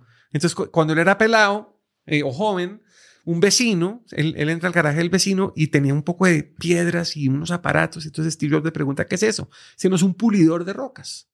Venga, le muestro cómo funciona. Seleccione tres o cuatro piedras de estas. Eran piedras, ¿no? Que estaban al natural, piedras pues complejas en su forma y ásperas. Y metámoslas en este aparato y mete el aparato en una, en una máquina y la máquina empieza a, temblar y se oía el ruido de las piedras golpeando, pa, pa, pa, ¿no? Ahí adentro una en la otra. Le dice, vuelva en tres días. Vamos a dejar ese aparato ahí tres días. A los tres días vuelve. Steve Jobs, el tipo saca la, el aparato, lo abre y saca las piedras y son unas piedras completamente pulidas, hermosas, lisas, de una suavidad increíble. Y entonces la reflexión de Steve Jobs es, es un equipo de alto desempeño tiene que ser como esas piedras. Un equipo tiene que tener esos momentos de, ¿no? De, de fricción, de, de discusiones, ¿no? de diferencias, ¿no? Y, esos golpes en los equipos son los que van puliendo el equipo y lo van haciendo mejor y más liso y más eficiente, ¿no? Un equipo que siempre está en una luna de miel y que siempre están, ¿no? Siempre hay un sabor dulce en la boca. No es un equipo que se desafía, que se exige, que, que le dice, no, estás equivocado, ¿no? Eso se necesitan los equipos, esa fricción, ¿no? Entonces fue un momento espectacular porque como que yo aterricé todo eso y luego lo plasmé en, ya, ya había escrito el libro, pero lo plasmé en un blog que escribí em, y, y, fue espectacular. O conocer un poco de cerca las personalidades, ¿no? De, de, Jack Ma y de Steve Jobs. Y, eso, y, y, ese fue un momento muy interesante porque fue un momento en que, en que Johnny Ivy estaba saliendo de Apple, el chief designer, que todo el mundo dijo, esto es el fin de Apple. ¿no? En, nosotros tenemos un chat con mis compañeros del MBA de Suiza. Y todo el mundo ahí decía, ya, se va Johnny Ive, se va a acabar Apple, este es el que diseña los productos. Yo les decía, no, es que Apple ya no es una empresa de productos, es una empresa de servicios. Y no lo veían, pero ¿cuáles servicios? Si Apple no presta ningún servicio. Entonces yo les dije, miren, yo me gasto más plata en Apple en servicios que en productos. Y yo compro el teléfono y el teléfono de mi hijo y el computador mío y el de mi esposa y el iPad de mis hijos. Y me gasto más plata en servicios porque tengo el, el servicio del iDisk y no sé qué, y el iCloud y la música y no sé qué, y ta, ta, ta. Y se empezó a dar cuenta que hay una cantidad de servicios que uno está ahí pagando todos los meses que suman una cantidad de dinero. Y hoy por hoy, un porcentaje importantísimo de la facturación de Apple es eso. Y además uno ve el valor bursátil de Apple ha crecido exponencialmente desde el momento que Bill, que Steve Jobs murió desde que asumió eh, eh, Tim, Cook. Tim, Cook. el liderazgo. Entonces, pues ahí hay como unos paradigmas y unas cosas de que este tipo era malo, pero el tipo era un genio, ¿no? Y bueno, yo creo que eran fases de la compañía necesarias para que sea lo que es hoy, ¿no? ¿Cuáles son los seis atributos de esta que llamas la actitud emprendedora? Ok, entonces la primera es el enfoque, que tiene mucho que ver con la magnanimidad. Es, es tener esa capacidad de enfocar el futuro, ¿no? De verlo, es esa estrella que me guía, ese, ese faro que me, que me orienta y que no importa si estamos en la tormenta, yo allá veo la luz que allá es donde yo quiero llegar, ¿no? Esa es la E, la primera E. Soñar en grande, enfoque, tenga esos sueños grandes, escríbalos, compártalos con la gente que está a su lado, ¿no? Y si siente que no es lo suficientemente grande, que no le asusta. Richard Branson dice, si no te asustan tus sueños es porque son muy pequeños. Busca un sueño que te asuste, que, que uno lo vea y diga, ¿será que sí? ¿Puedo ser capaz? Eso, eso tiene que ser el sueño que uno tiene, ¿no? Entonces esa es la primera E. Cuando se habla de enfoque, una cosa es, ok, la fijación de metas y en tu caso hablas de metas magnánimas, metas muy grandes, metas 10X. El libro de, de Grant Cardone, de The 10X Rule, habla, habla mucho de esto. Eh, pero, pues como decía Bill Walsh, ¿no? Eh, el, marcador se encarga de sí mismo, lo dice James Clear, no nos subimos al nivel de nuestros objetivos, nos bajamos al nivel de nuestros sistemas. El enfoque no es tomar la decisión de ignorar muchas otras cosas para poder entonces realizar unas pocas de forma extraordinaria. Yo creo que no. En, digamos, en mi perspectiva, podría uno eh, eh, interpretarlo de esa manera, pero como yo lo visualizo y lo presento en mi libro y en mi conferencia, es el enfoque es Póngase un sueño grande. Ese es el enfoque. La siguiente de que es energía es exactamente eso, que es alinear toda la energía y direccionar toda la energía que yo tengo enfoca, enfocada ya, a ese faro, a ese gran sueño, ¿no? Y eso implica decirle que no a ciertas cosas para poderme enfocar en lo que me toca enfocar. Eso es atención al detalle, eso es disciplina en la ejecución, eso es tener un plan detallado, ¿no? Energía es ese, esa capacidad que uno tiene. La única forma de volver un sueño realidad es trabajando de una manera muy enfocada y muy específica para lograrlo, ¿no? Entonces ahí, ahí en el libro y en la conferencia doy una, una frase de Joel Arthur Barker, que era un tipo que en los 80 hizo un video fantástico que se llama El Poder de la Visión. Y vale la pena que lo busquen en YouTube y lo vean porque es un video viejo, pero que sigue siendo completamente relevante y es, la, es el poder de ese sueño, de esa visión. Y entonces él cita, él, tiene una frase que dice, una visión sin acción es un sueño que jamás alcanzarás. Una acción sin visión no tiene sentido, porque estás un poco como disparando a la loca, pero una acción, pero una visión con acción puede cambiar el mundo, ¿no? Entonces lo que él llama acción, yo lo llamo energía. Y esa energía es una intencionalidad en ejecutar de una manera extraordinaria, ser disciplinado, riguroso, detallado, ¿no? Y esto un poco se interlaza en, en, la conferencia que hago con el piano, con todo el tema del método, ¿no? El, es tener un método para ejecutar y hacer las cosas bien y tener un ritmo para hacer las cosas de una manera organizada, constante, sin, sin procrastinar, sin, sin tomarle del pelo las cosas que, que, uno tiene que hacer. Porque cuando uno empieza a tomarle del pelo las cosas que tiene que hacer es cuando todo se empieza a desordenar y, y esa visión allá se empieza a desenfocar y llega la neblina y, ¿no? Y se pierde uno. Entonces esa es la segunda que es energía. Tercera. La tercera es empeño. Y esa es perseverar, ¿no? Y es darle y darle y darle y, no darse por vencido y aprender del fracaso y, aprender de la adversidad, saber afrontar la adversidad. Mucha gente le llega la adversidad y se rinde solamente con verla ahí de frente, ni siquiera la ha sufrido. Otros la sufren y, salen derrotados y adolidos y se caen y se quedan ahí y no se vuelven a levantar. Pero hay otros que están ahí a punto de morirse y se levantan y eso hace la gran diferencia, ¿no? Y uno siempre se traza una línea, un plan para llegar a ese, a ese objetivo, pero el camino que nos toca recorrer es distinto. Y, ahí en ese sentido tenemos que desarrollar una, por supuesto, una disciplina en planificación y en, hacer un plan de trabajo y de ejecución, pero simultáneamente saber que tenemos que tener una flexibilidad mental para adaptarnos a, los, a las tormentas que van a llegar, porque van a llegar tormentas y pueden ser tormentas de muchísimo tipo. Un competidor que no habíamos visto, un cambio en la regulación, eh, un cambio en el mercado, una tecnología que llegó y cambia completamente lo que está pasando, ¿no? Y yo creo que, pues uno ve Kodak y Blockbuster y todas estas compañías y, fue eso. Yo creo que ellos no vieron venir eso, no tuvieron la flexibilidad suficiente de entender y de, y de no quedarse ahí con esos lentes de decirnos que nuestro camino es este y tenemos que seguir alquilando películas en los locales. No, ellos no vieron, no vieron lo que venía y por más que recibieron ofertas para que Netflix los comprara, las rechazaron y se les fue la oportunidad y la crisis terminó, ¿no? yo creo que esa flexibilidad ahí... Hay, hay algo que yo digo mucho que es que la diferencia entre el necio y el perseverante solo la dicta el resultado. Es decir, solo podemos decir si estaba siendo necio o perseverante una vez que podemos voltar hacia atrás y juzgar con conocimiento de causa.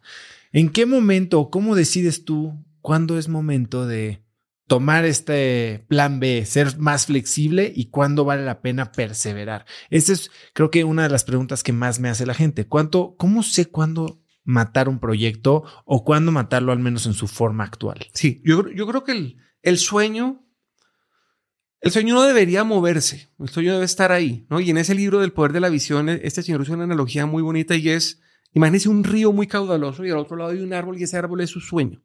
Entonces usted amarra una cuerda a ese, a ese árbol y lo pasa al otro lado del río y usted empieza a pasar el río agarrado a la cuerda porque la cuerda es el camino que lo lleva a su sueño. Pero la corriente te arrastra para un lado, para otro, te golpeas con una piedra, ¿no?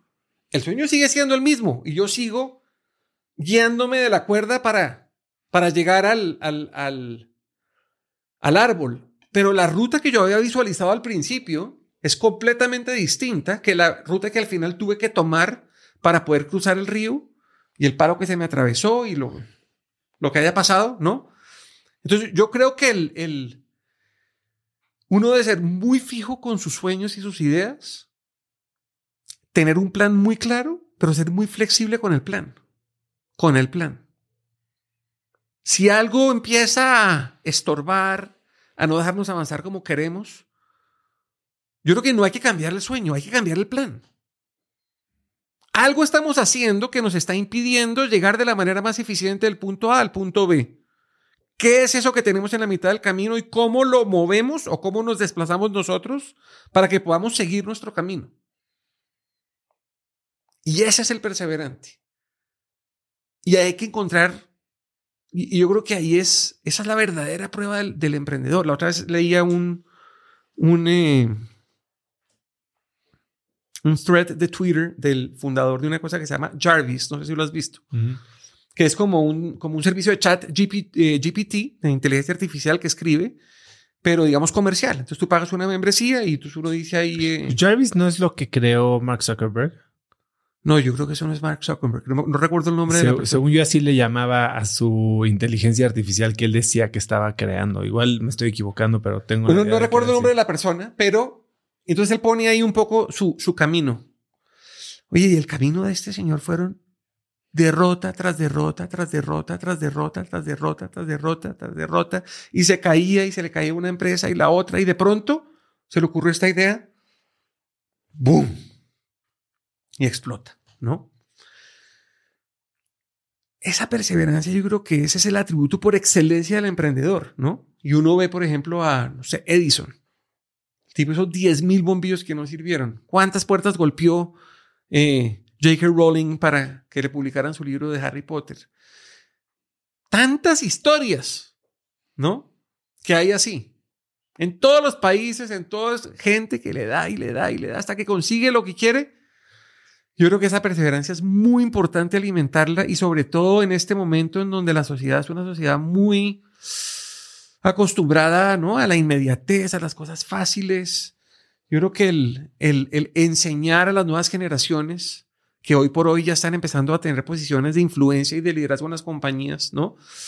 A, desarrollar esa, esa resiliencia, esa capacidad de rebotar. Eh, como dice tal vez Shahar, pero además no solamente de rebotar para volver a la misma, él lo llama resiliencia 2.0, porque la resiliencia 1.0 es cuando, cuando algo tiene, tiene un- una forma y se, se espicha, digamos, y cuando vuelve, vuelve y recupera la forma original. ¿no? La resiliencia 2.0 es cuando te espichan y te sueltan, creces. ¿no? Entonces, yo, yo creo que esa, esa es una verdadera escuela de vida, una verdadera escuela de emprendimiento. El cada vez que te tropiezas, verlo como una oportunidad para que cuando te recuperas, eres mejor, estás mejor preparado, tienes, tienes algo más en tu equipaje que te va a permitir tomar una mejor decisión el día de mañana, ¿no?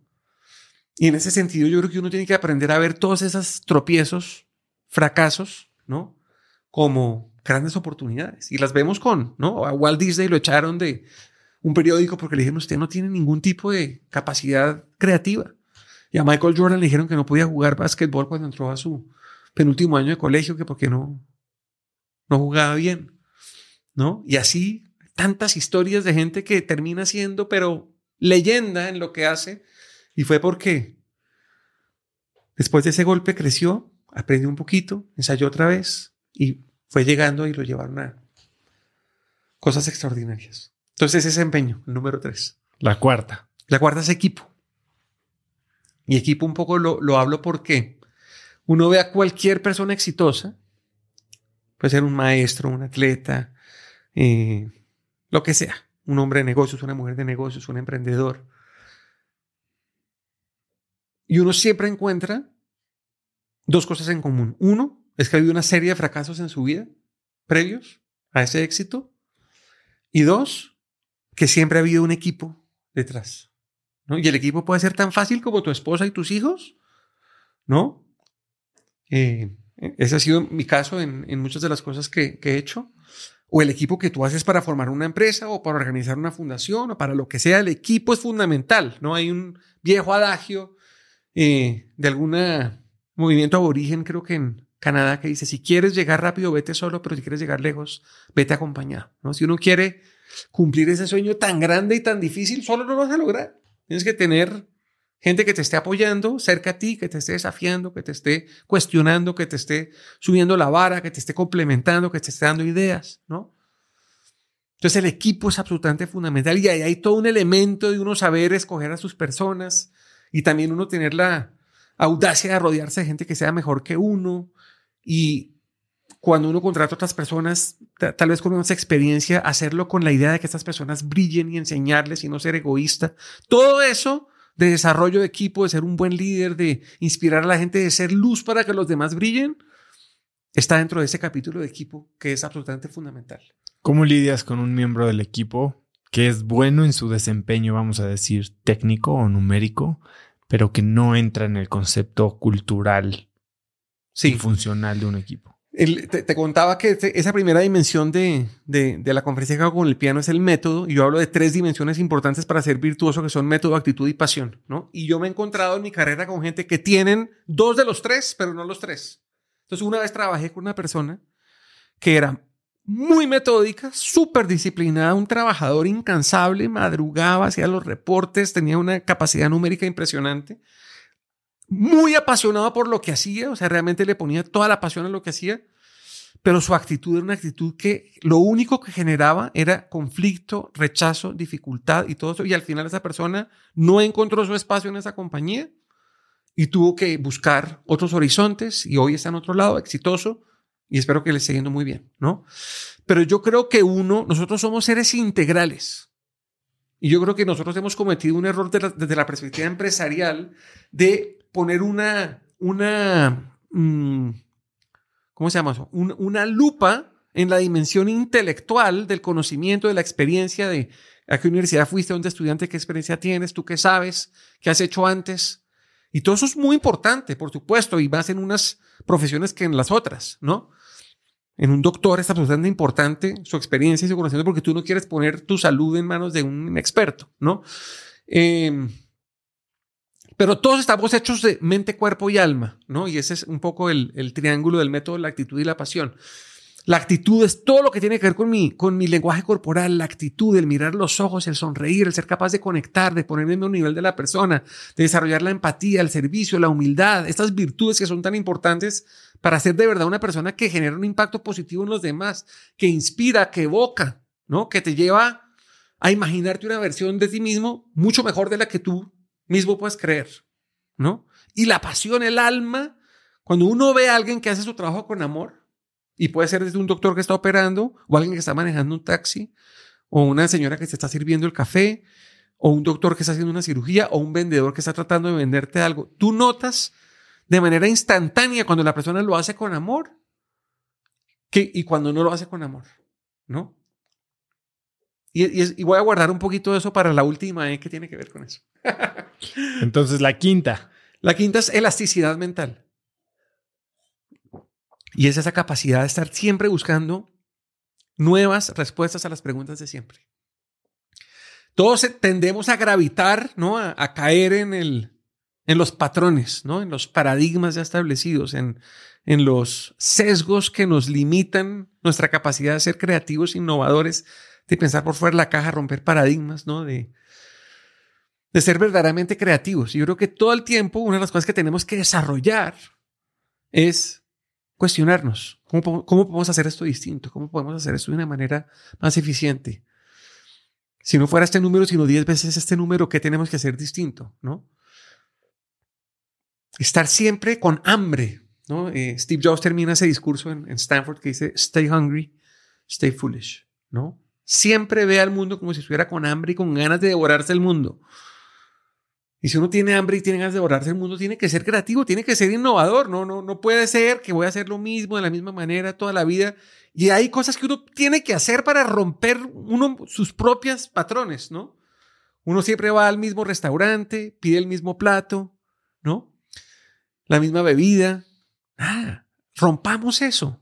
De pronto estamos el mismo restaurante, ensayemos un plato distinto o sentémonos en una mesa diferente. Uno busca como esas zonas de confort que por supuesto que le traen a uno tranquilidad y confort y ya sé que ese plato es delicioso y más vale bueno conocido que malo por conocer, pero el que no experimenta, el que no, el que no trata cosas nuevas, el que no se sale de esa zona de confort, se va a quedar ahí, ¿no?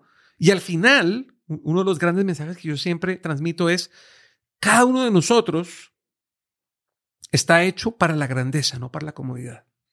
Y para alcanzar esa grandeza es obligación salirnos de la comodidad. ¿Cuál, ¿Cuál es el cambio de pensamiento más importante o más dramático que has tenido en el último año?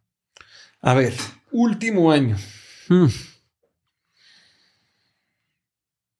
Bueno, yo creo que una cosa que me ha realmente puesto a pensar de una manera tremenda y que me cuestiona mucho sobre el futuro de muchas industrias es la llegada de herramientas como el ChatGPT y la inteligencia artificial, ¿no?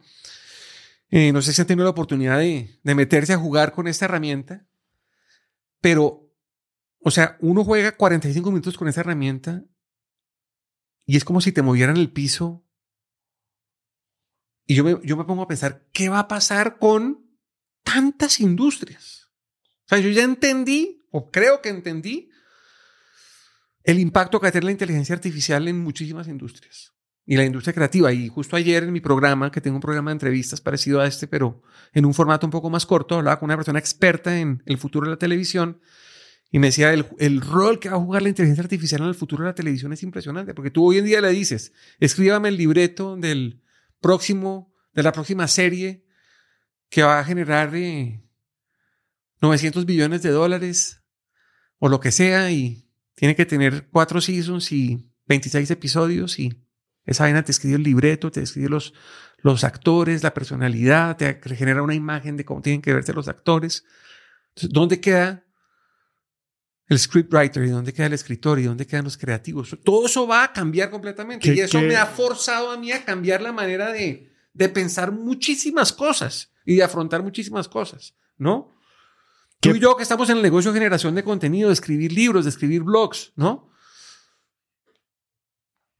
¿Usa uno una herramienta de estas o no? ¿Es una herramienta o es, o es eh, hacerle trampa al sistema?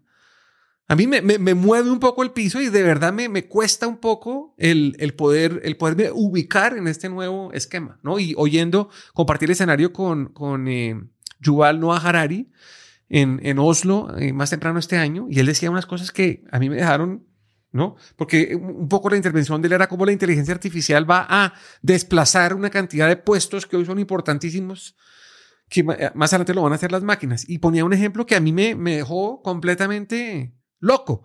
Y decía, por ejemplo, la inteligencia artificial va a desplazar completamente el rol de los médicos. Porque ¿qué hace un médico hoy en día? Se alimenta de un poco de información, te ve, te examina, ve tus signos vitales, usa su experiencia y su conocimiento y hace un diagnóstico. Y en función de ese diagnóstico diseña un tratamiento.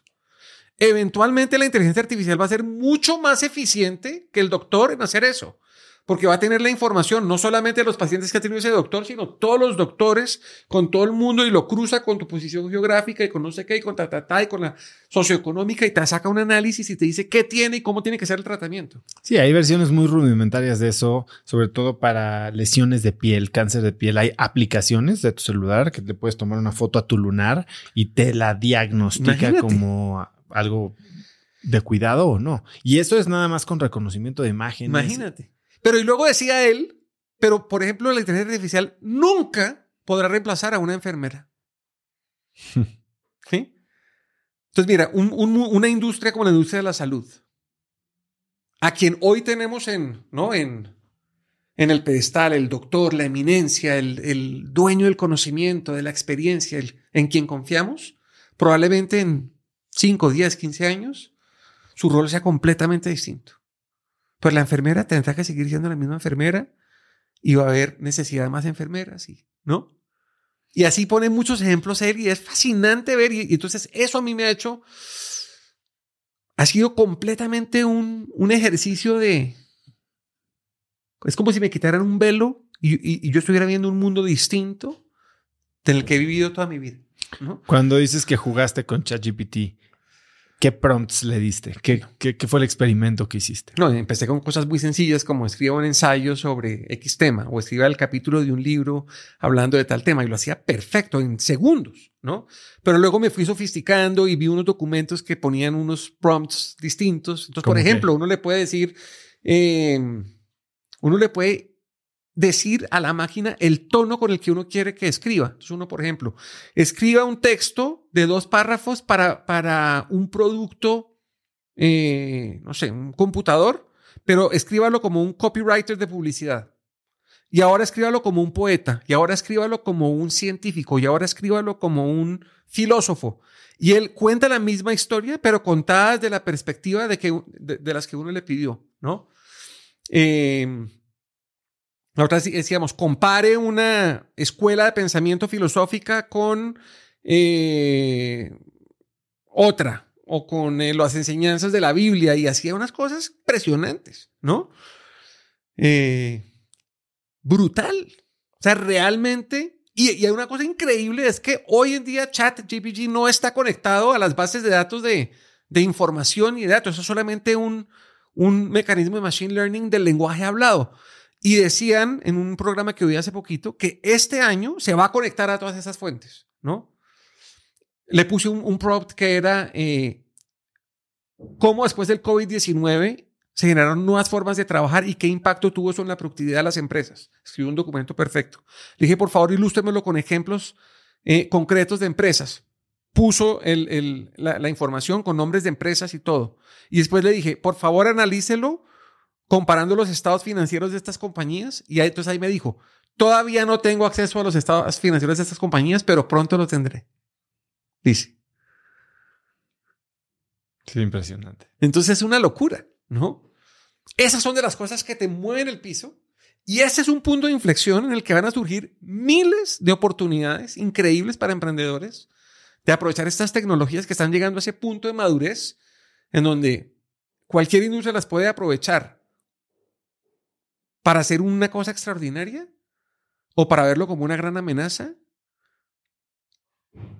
y firmar su propia sentencia de muerte. ¿no? Y una de las cosas que he visto, por ejemplo, el sistema educativo de Nueva York, de los colegios públicos, vetó ChatGPT y lo bloqueó de todos los computadores del sistema educativo de Nueva Es York. Me parece una estupidez. Es inevitable. Me parece una estupidez que eso pase, porque precisamente una de las industrias que siento yo que tiene que reinventarse completamente es la educación. Toda, desde la educación escolar, la educación universitaria ni se diga, ¿no? Creo que la, oferta de educación universitaria que hay hoy en día en el mundo está completamente fuera de perspectiva, fuera de tono, desactualizada con la realidad del mundo. Y sí, creo que es un elemento en donde los muchachos aprenden disciplina y a relacionarse y a conocer gente nueva y maduran. Pero yo creo que la experiencia educativa no, no, no genera el valor que debería estar generando, que generó muchos años atrás, y mucho menos una relación frente a lo que cuesta una educación y el resultado final, ¿no? Vamos con la sexta. La sexta es empeño. Eh, perdón, es Entrega. entrega, entrega. Y esa es la que tiene que ver con el amor. Y esa es muy importante porque es cuando uno se da cuenta de que todo lo que hace, soñar, trabajar duro, sin descanso, con disciplina, con rigor, levantarse cuando se cae, aprender del fracaso, crecer cuando uno le, ¿no? lo, lo golpean y, y- y- salir fortalecido, rodearse bien, trabajar duro, en desarrollar la gente, en tener esos conflictos con la gente para construir mejores equipos, pensar por fuera de la caja. Todo eso al final no tiene ningún sentido si lo estamos haciendo pensando en nosotros. Y por eso se llama entrega. Es porque yo tomo todo ese esfuerzo que estoy haciendo y lo entrego y tiene un propósito que es servir a los demás. O sea, servir a mi cliente, a mi, a mi, a mi mercado objetivo. O sea, cuando yo tengo esa mentalidad de que estoy ahí para servir, y ahí es donde se mete el componente del amor, cuando yo sirvo con amor, es cuando deja suceder lo ordinario y comienza a suceder lo extraordinario. Cuando uno ve empresas que genuinamente están tratando de buscar tu bienestar, tu desarrollo, tu prosperidad, uno ahí, eh, el- la fidelidad y el, el nivel de conexión con esas marcas es, es casi como una religión. Porque se conecta uno en una dimensión espiritual con esa marca, ¿no? Entonces yo creo que hoy por hoy, claro, estamos en la revolución de la tecnología, de la inteligencia artificial, el mundo se achicó, todo eso. No nos podemos olvidar que somos seres humanos y la gran diferencia entre la inteligencia artificial y el mundo real es eso, es el amor que le, ponemos a lo que hacemos. ChatGPT no le puede poner amor a lo que hace, es una máquina. ¿No? Y podrá eventualmente ser empática, porque podrá medir, no tengo ni idea, medirá mi temperatura y sabrá si yo tengo, o si estoy cansado o no, mi pulso, y dependiendo de mi pulso, dirá un tono distinto, ¿no? Pero al final no, no lo podrá hacer con amor, con una entrega desinteresada de, de que yo estoy aquí es para servirte, ¿no?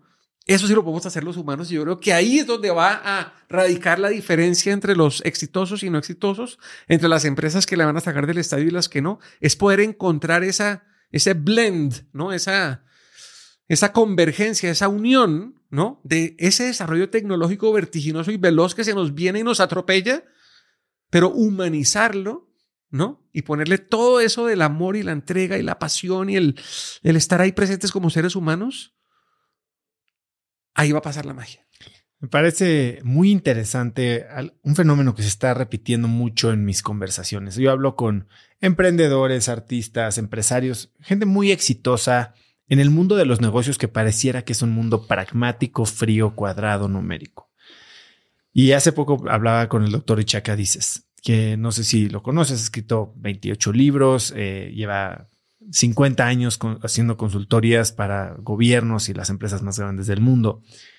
Y su conversación, si bien fue de negocios, fue una conversación mucho más filosófica en, la que yo creo que se habló mucho más profundamente y frecuentemente del amor que de cualquier otra cosa. El amor, el respeto, la confianza. Parece ser que sí hay una nueva ola de empresarios exitosos que entienden que hay algo más que simples resultados y que profits, ¿no? Utilidades. Absolutamente. Y igual, yo he visto en todas estas conferencias internacionales que voy hace muchos años, el amor no se, no se hablaba nunca del amor en esas conferencias hace muchos años. Y el flicking point fue, estuve en una, en todos los noviembres en Viena, hay un, congreso muy importante que se llama el Peter Drucker Forum, que es un foro donde se reúnen académicos, ejecutivos y empresarios para honrar un poco las ideas de Peter Drucker y contextualizarlas en la realidad actual, ¿no? Entonces eh, me invitaron allá a dar mi conferencia y no hubo una sola intervención, ni un solo panel, y acá estamos hablando de CEOs de empresas Fortune 100 Companies, que no sacara a flote el tema del amor. Y yo lo dije allá, dije, es la primera vez que yo veo Claro, esto era saliendo de la pandemia. Yo creo que la pandemia también, de cierta manera, nos abrió. Nos abrió la vulnerabilidad que, creó la pandemia, ¿no? Es, fue, creo que fue un, elemento importante. Y a partir de ese momento, en el World Business Forum en Nueva York, en todas partes, ahí estaba presente, en el Oslo Business Forum, el, el amor estaba ahí presente, ¿no? Y yo creo que ahí un poco aterrizamos al, al, Hablamos mucho de actitud de, pero mi otro tema que es virtuoso, que es el tema de desempeño extraordinario, es una es un modelo completamente fundamentado en ideas filosóficas, aristotélicas y tomásticas, y eso es el corazón de ese modelo. Y si uno se pone a mirar el trasfondo de actitud de, si uno quiere de verdad asumir esas mentalidades y esas actitudes, dependen de que tú tomes la decisión consciente de desarrollar una serie de hábitos operativos buenos virtudes. Una virtud es un hábito operativo bueno, así como lo define Aristóteles. Y entre más virtudes desarrolles en tu vida, más virtuoso te vuelves y la virtuosidad es lo que te lleva a hacer lo que haces de una manera extraordinaria con maestría. Entonces, como bien lo dijiste ahorita y lo dijo tu invitado, todo se aterriza a un tema completamente filosófico. Yo creo que la, la escuela de pensamiento de liderazgo y de management y de empresas como que de pronto surgió de todo esto, pero se volvió muy materialista y muy práctica y muy pragmática y muy humana. Y de pronto con la pandemia volvimos a esta dimensión y estamos un poco volviéndole a dar importancia a estas ideas aristotélicas y tomásticas y todo esto que se vuelven absolutamente fundamentales a la realidad, a la realidad de lo que estamos viviendo hoy. Y es un poco lo que yo pregono en mis conferencias y en mis libros y en el libro que estoy escribiendo ahora. Y muy probablemente tú también con todo lo que estás haciendo underline de todo eso están ahí el desarrollo de hábitos operativos buenos que nos pueden hacer mejores personas, mejores ejecutivos, mejores emprendedores, mejores hombres, papás, mamás, ciudadanos, etcétera. ¿no? Ciertamente esta actitud es contagiosa, ¿no? Y creo que más gente está agarrando la cosquillita de explorar qué más hay, de conectar con sus valores, con sus sentimientos, con su misión, con su propósito. Pero tú hablas de que una mala actitud es mucho más contagiosa que una buena actitud. ¿Cómo manejamos una mala actitud? Yo creo que el, el rol del líder tiene que ser un rol de muy parecido al del director de una orquesta. Sabes que soy músico y que uso la música como metáfora en, mis, en mis conferencias con un piano en escena. Y me gusta hacer muchas analogías con la música, ¿no? Entonces, un director de orquesta, ¿qué está haciendo? Primero que nada, está mirando a la orquesta y le está dando la espalda al público. Entonces, yo creo que como líderes tenemos que primero pensar en eso. Tenemos que darle la espalda a nuestros clientes para enfocarnos en nuestra gente. Muchas veces como líderes estamos acá, es mirando al cliente pero el cliente lo tiene que mirar es nuestro equipo. Nosotros tenemos que velar porque el equipo esté bien. Entonces, démosle la espalda al público y enfoquémonos en nuestra gente. Luego él tiene la batuta y él que está marcando con la batuta un tiempo. Tin, tin. Eso que, que, que todo el mundo tiene que estar tocando al mismo tiempo. Que tiene que haber un ritmo, no una coherencia en esto. Está manejando la intencionalidad de la música. Si es algo que es fortísimo, si es algo que es delicado y piano y todo eso. Yo creo que como líderes tenemos que hacer exactamente eso. Igual que como un músico en una orquesta se desafina, porque no lo está haciendo bien, no lo está haciendo con el alma o porque le falta entrenamiento o le falta método, es rol del director de la orquesta decir, pare, pare, tú, tercera trompeta, séptimo compás, tócalo solo. No, tienes una nota mal, vuélvelo a hacer. ¿Cómo te puedo ayudar? Veámonos después del ensayo. Ven, hagámoslo acá juntos. Es que estás haciendo acá esto mal con el dedo. Te falta acá esto en la intención. Es no solamente estar atento a escuchar, a ver, a sentir esos momentos de equivocación, de mala actitud, ¿no? Y al final todos somos seres humanos que tenemos nuestros altibajos emocionales por todo lo que nos pasa en la vida. No podemos ser máquinas que todo el tiempo estamos felices, pero sí tenemos que tener la habilidad de detectar quién está pasando por un mal momento y ayudarle, guiarle, darle la mano, ¿no? Yo creo que un buen líder se diferencia de un mal líder porque el mal líder le cae a la persona que tiene mala actitud y lo humilla, lo aplasta, lo critica y lo único que eso hace es generar más mala actitud en esa persona que al final termina eso explotando y no funcionando. Un buen líder detecta eso y va, escucha, escucha otra vez, acompaña, guía, ayuda, le tiende la mano.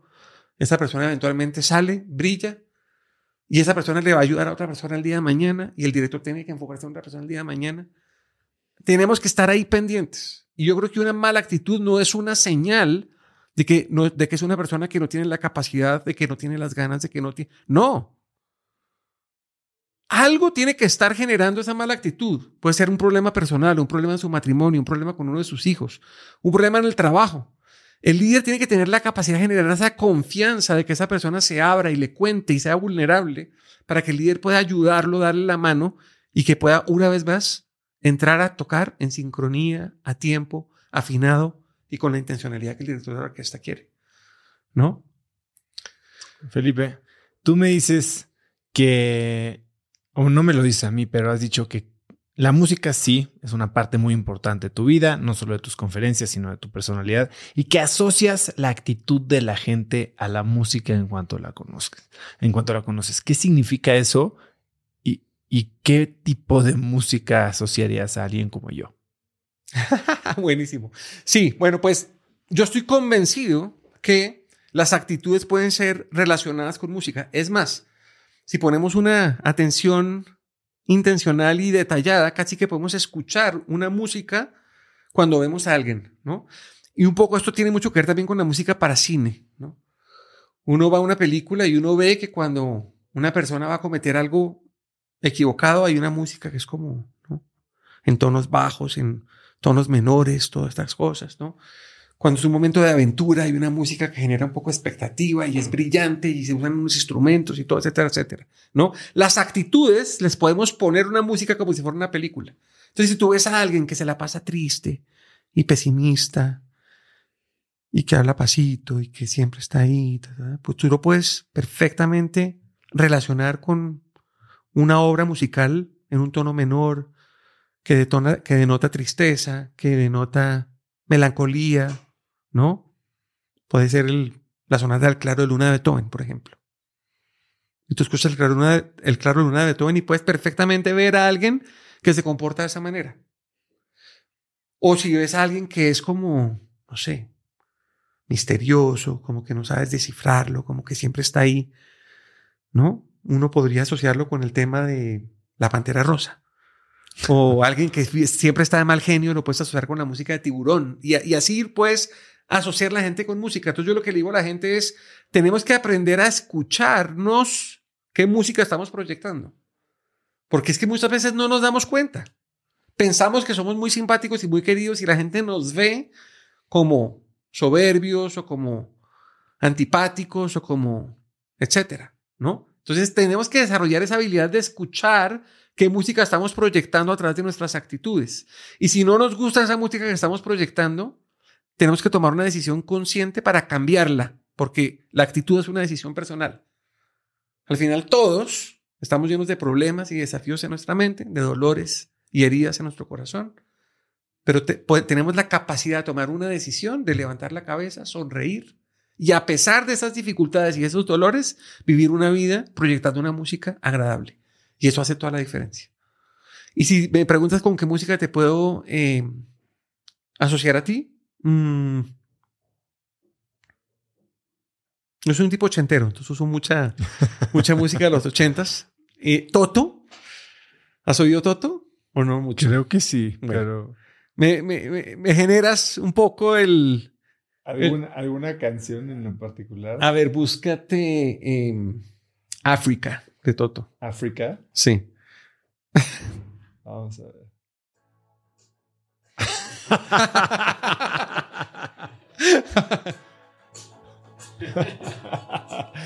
ya no me van a dejar de molestar aquí. Necesito descifrar qué es lo que estoy proyectando con esto. Muy bien. Felipe, eh, se nos acaba el tiempo, pero me gustaría platicar. Tienes sueños magnánimos, te fuiste a vivir a Estados Unidos, estás viajando por todo el mundo. ¿Cuál es el proyecto al que más le quieres dedicar o cuál es tu misión, tu meta más grande este año? Ok, pues yo tengo una misión y es siempre es tocar vidas con, con las conferencias que doy o con lo que escribo, con lo que sea.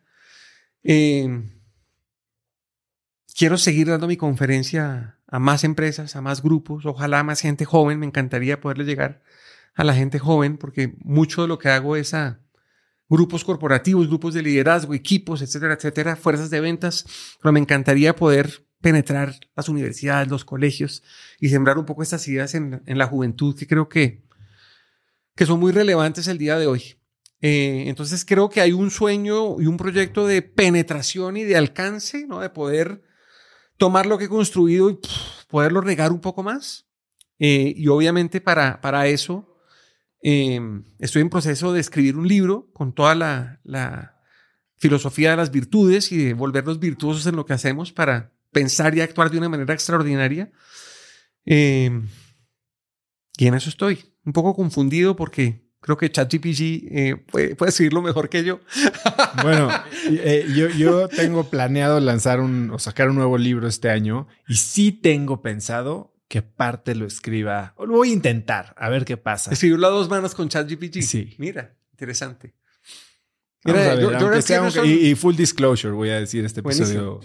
Jordan Peterson, que escribió ese famoso libro Las 12 reglas de la vida, que ha sido un gran bestseller, le puso a ChatGPT, escriba, el, escriba la, la, treceava regla para la vida de Jordan Peterson. Y dijo, Y él dijo, lo hizo mejor de lo que hubiera hecho yo. Exacto. Increíble. Y para cerrar, Felipe, em, si pudieras escribir un mensaje en el cielo para que millones de personas lo vieran, ¿qué diría?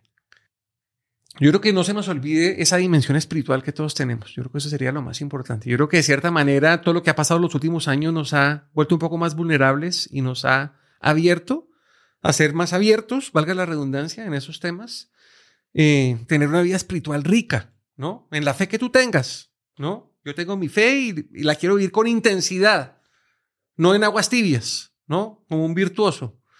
Y, yo creo que eso, eso genera una trascendencia diferente, ¿no? Porque al final yo creo que todas las creencias, todas las fees buscan que lo que hacemos en este mundo al final sea para llegar a algo mejor el día de mañana cuando ya no estemos acá. Acá estamos dos minutos, ¿dónde vamos a estar el resto de nuestras vidas? ¿No? Entonces, que todo lo que hagamos acá sea coherente con lo que queremos de nosotros cuando ya no estemos acá en carne y hueso. Y yo creo que tenemos que saber escuchar, ¿no? Discernir, ¿no? Discernir, de la otra vez escuchaba una definición de la palabra discernir muy linda y es ser capaz de callar todo para escuchar la voz de Dios, ¿no? Y qué quiere Dios de mí qué tengo que hacer yo para eso, ¿no? Entonces, como tratar de encontrar ese elemento, esa misión que yo tengo en la vida y que lo que yo haga desde una perspectiva intelectual, desde una perspectiva de esfuerzo, de trabajo, de tiempo que invierto, esté alineado con eso. Yo creo que sí. Volvemos a eso, que en cierta manera se ha perdido muchísimo, yo creo que habría menos depresión, menos suicidios, menos frustraciones, porque, porque no, no estamos en esa carrera del ratoncito corriendo en la rueda y cansándonos, sino que estamos mirando algo más allá, que es mucho más potente, mucho más lindo, mucho más especial, donde estaremos muchísimo más tiempo que acá. Entonces, trabajemos por ello. Eso sería lo que yo podría en el cielo. Felipe, ha sido una plática de verdad riquísima. Eh, me da mucho gusto que mañana vamos a poder pasar más tiempo juntos.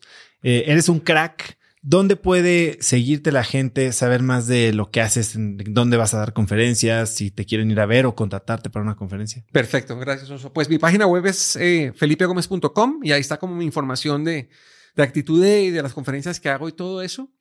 Y los invito también a que eh, se unan a pensandoenvozalta.com, que es un, programa, como ya te dije, un formato un poco más corto eh, y que de hecho aprovecho aquí la oportunidad para invitarte para que pronto encantado. podamos hacer la, la, las preguntas al revés. Encantado. encantado. Eh, y nada, es un, un, espacio en donde, en donde cada semana buscamos hablar 30 minutos, no es más que 30 minutos, para, con alguien que nos cuenta un poco de lo que hace, de su idea, de qué aprendió en esta época difícil que nos ha tocado vivir a todos.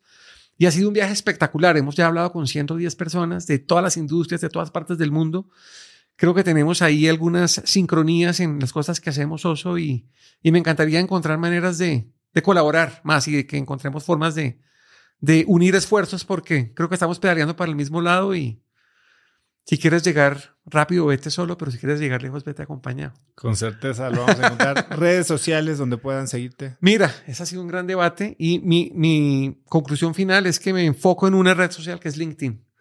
Entonces en LinkedIn estoy y soy muy activo en LinkedIn. En las otras también estoy, pero no soy Felipe para nada. Gómez, así tal sí, cual. Felipe Gómez. Y, y, no hay muchos Felipe Gómez. Sí, sí, hay muchos, pero si ponen Felipe Gómez piano, salgo yo. Perfecto. Y ahí estoy con mi piano y con mi música, eh, compartiendo ideas y experiencias que espero que los lleven a pensar como un virtuoso y una virtuosa. ¿Algo que quieras agregar? Nada, gratitud. Muchas gracias por este espacio, me la he gozado, he disfrutado, ha sido un viaje por mi vida fantástico y me dará mucha alegría poderlo ver y compartir con todos mis amigos y mis seguidores. Pues muchísimas gracias, Felipe. A ti, Oso, un gran abrazo. Si te gustó el episodio, compártelo con alguien usando el link cracks.la diagonal 212. También, si quieres recibir un mail corto mío todos los viernes, no olvides registrarte para recibir Viernes de Cracks, que es un correo en el que te enviaré 5 tips, artículos, libros, gadgets, frases o cosas que encuentro en internet cada semana que me mandan mis invitados o mis amigos y que creo que pueden ayudarte a tener una vida más productiva o al menos a empezar una conversación interesante el fin de semana. Puedes registrarte totalmente gratis para recibirla en cracks.la diagonal viernes. También sigue Cracks Podcast en Spotify o suscríbete en YouTube o iTunes y califícanos con 5 estrellas para que más gente nos encuentre. Mencióname en Instagram o Twitter con la lección que más te llevas el día de hoy como arroba osotrava y no olvides saludar a Felipe como arroba felipe-gómez-virtuoso. Puedes encontrar links a todo lo que hablamos el día de hoy en las notas del episodio en cracks.la 212. Y eso es todo por hoy. Yo soy Osotrava y espero que tengas una semana de cracks. Este episodio es presentado por Vic. Si me conoces, sabes que soy un consumidor voraz de audiolibros y que he probado todo tipo de aplicaciones para seguir nutriendo mi mente mientras manejo o mientras corro o hago ejercicio, pero sin duda, por mucho, Vic es mi favorita. Con Vic puedes convertirte en una máquina de aprendizaje porque con solo 15 minutos al día puedes leer más de 12 libros al año. En Vic tienen más de 250 mil títulos y puedes escuchar resúmenes de bestsellers en menos de 15 minutos o libros completos, incluido mi libro Haz lo que importa, así como mis Vic originales como Cómo combatir el síndrome del impostor. Vic, por ser escucha de cracks, te regala 7 días de prueba y después contenido ilimitado por solo 167 pesos al mes en un pago anual de 1.999 pesos al suscribirte a Vic. Simplemente ve a cracks.la diagonal Vic. Vic se escribe B alta E E K. Una vez más, es cracks.la diagonal. Este episodio es presentado por Hospital Ángeles Health System. Cada invitado con el que platico en el podcast me abre los ojos a nuevas tecnologías que están impactando de forma positiva la manera en que todos nosotros vivimos. Una de las áreas en las que el avance tecnológico está generando más impacto es en el área de la salud, especialmente con los avances en cirugía robótica que permiten intervenciones con menos sangrado, menos dolor, cicatrices más pequeñas y una recuperación mucho más rápida. Hospital Ángeles Health System tiene el programa de cirugía robótica más robusto en el privado en México. Cuenta con 13 robots Da Vinci, el más avanzado y versátil del mundo, y con el mayor número de médicos certificados en cirugía robótica, con la cantidad de horas necesarias para poder operar, ya que tiene el único centro de capacitación de cirugía robótica en todo el país. Este es el futuro de la cirugía. Si quieres conocer más sobre el programa de cirugía robótica de Hospital Ángeles Health System y ver el directorio de doctores, visita cracks.la diagonal ángeles. Una vez más, es cracks.la diagonal ángeles. Consulta a tu médico.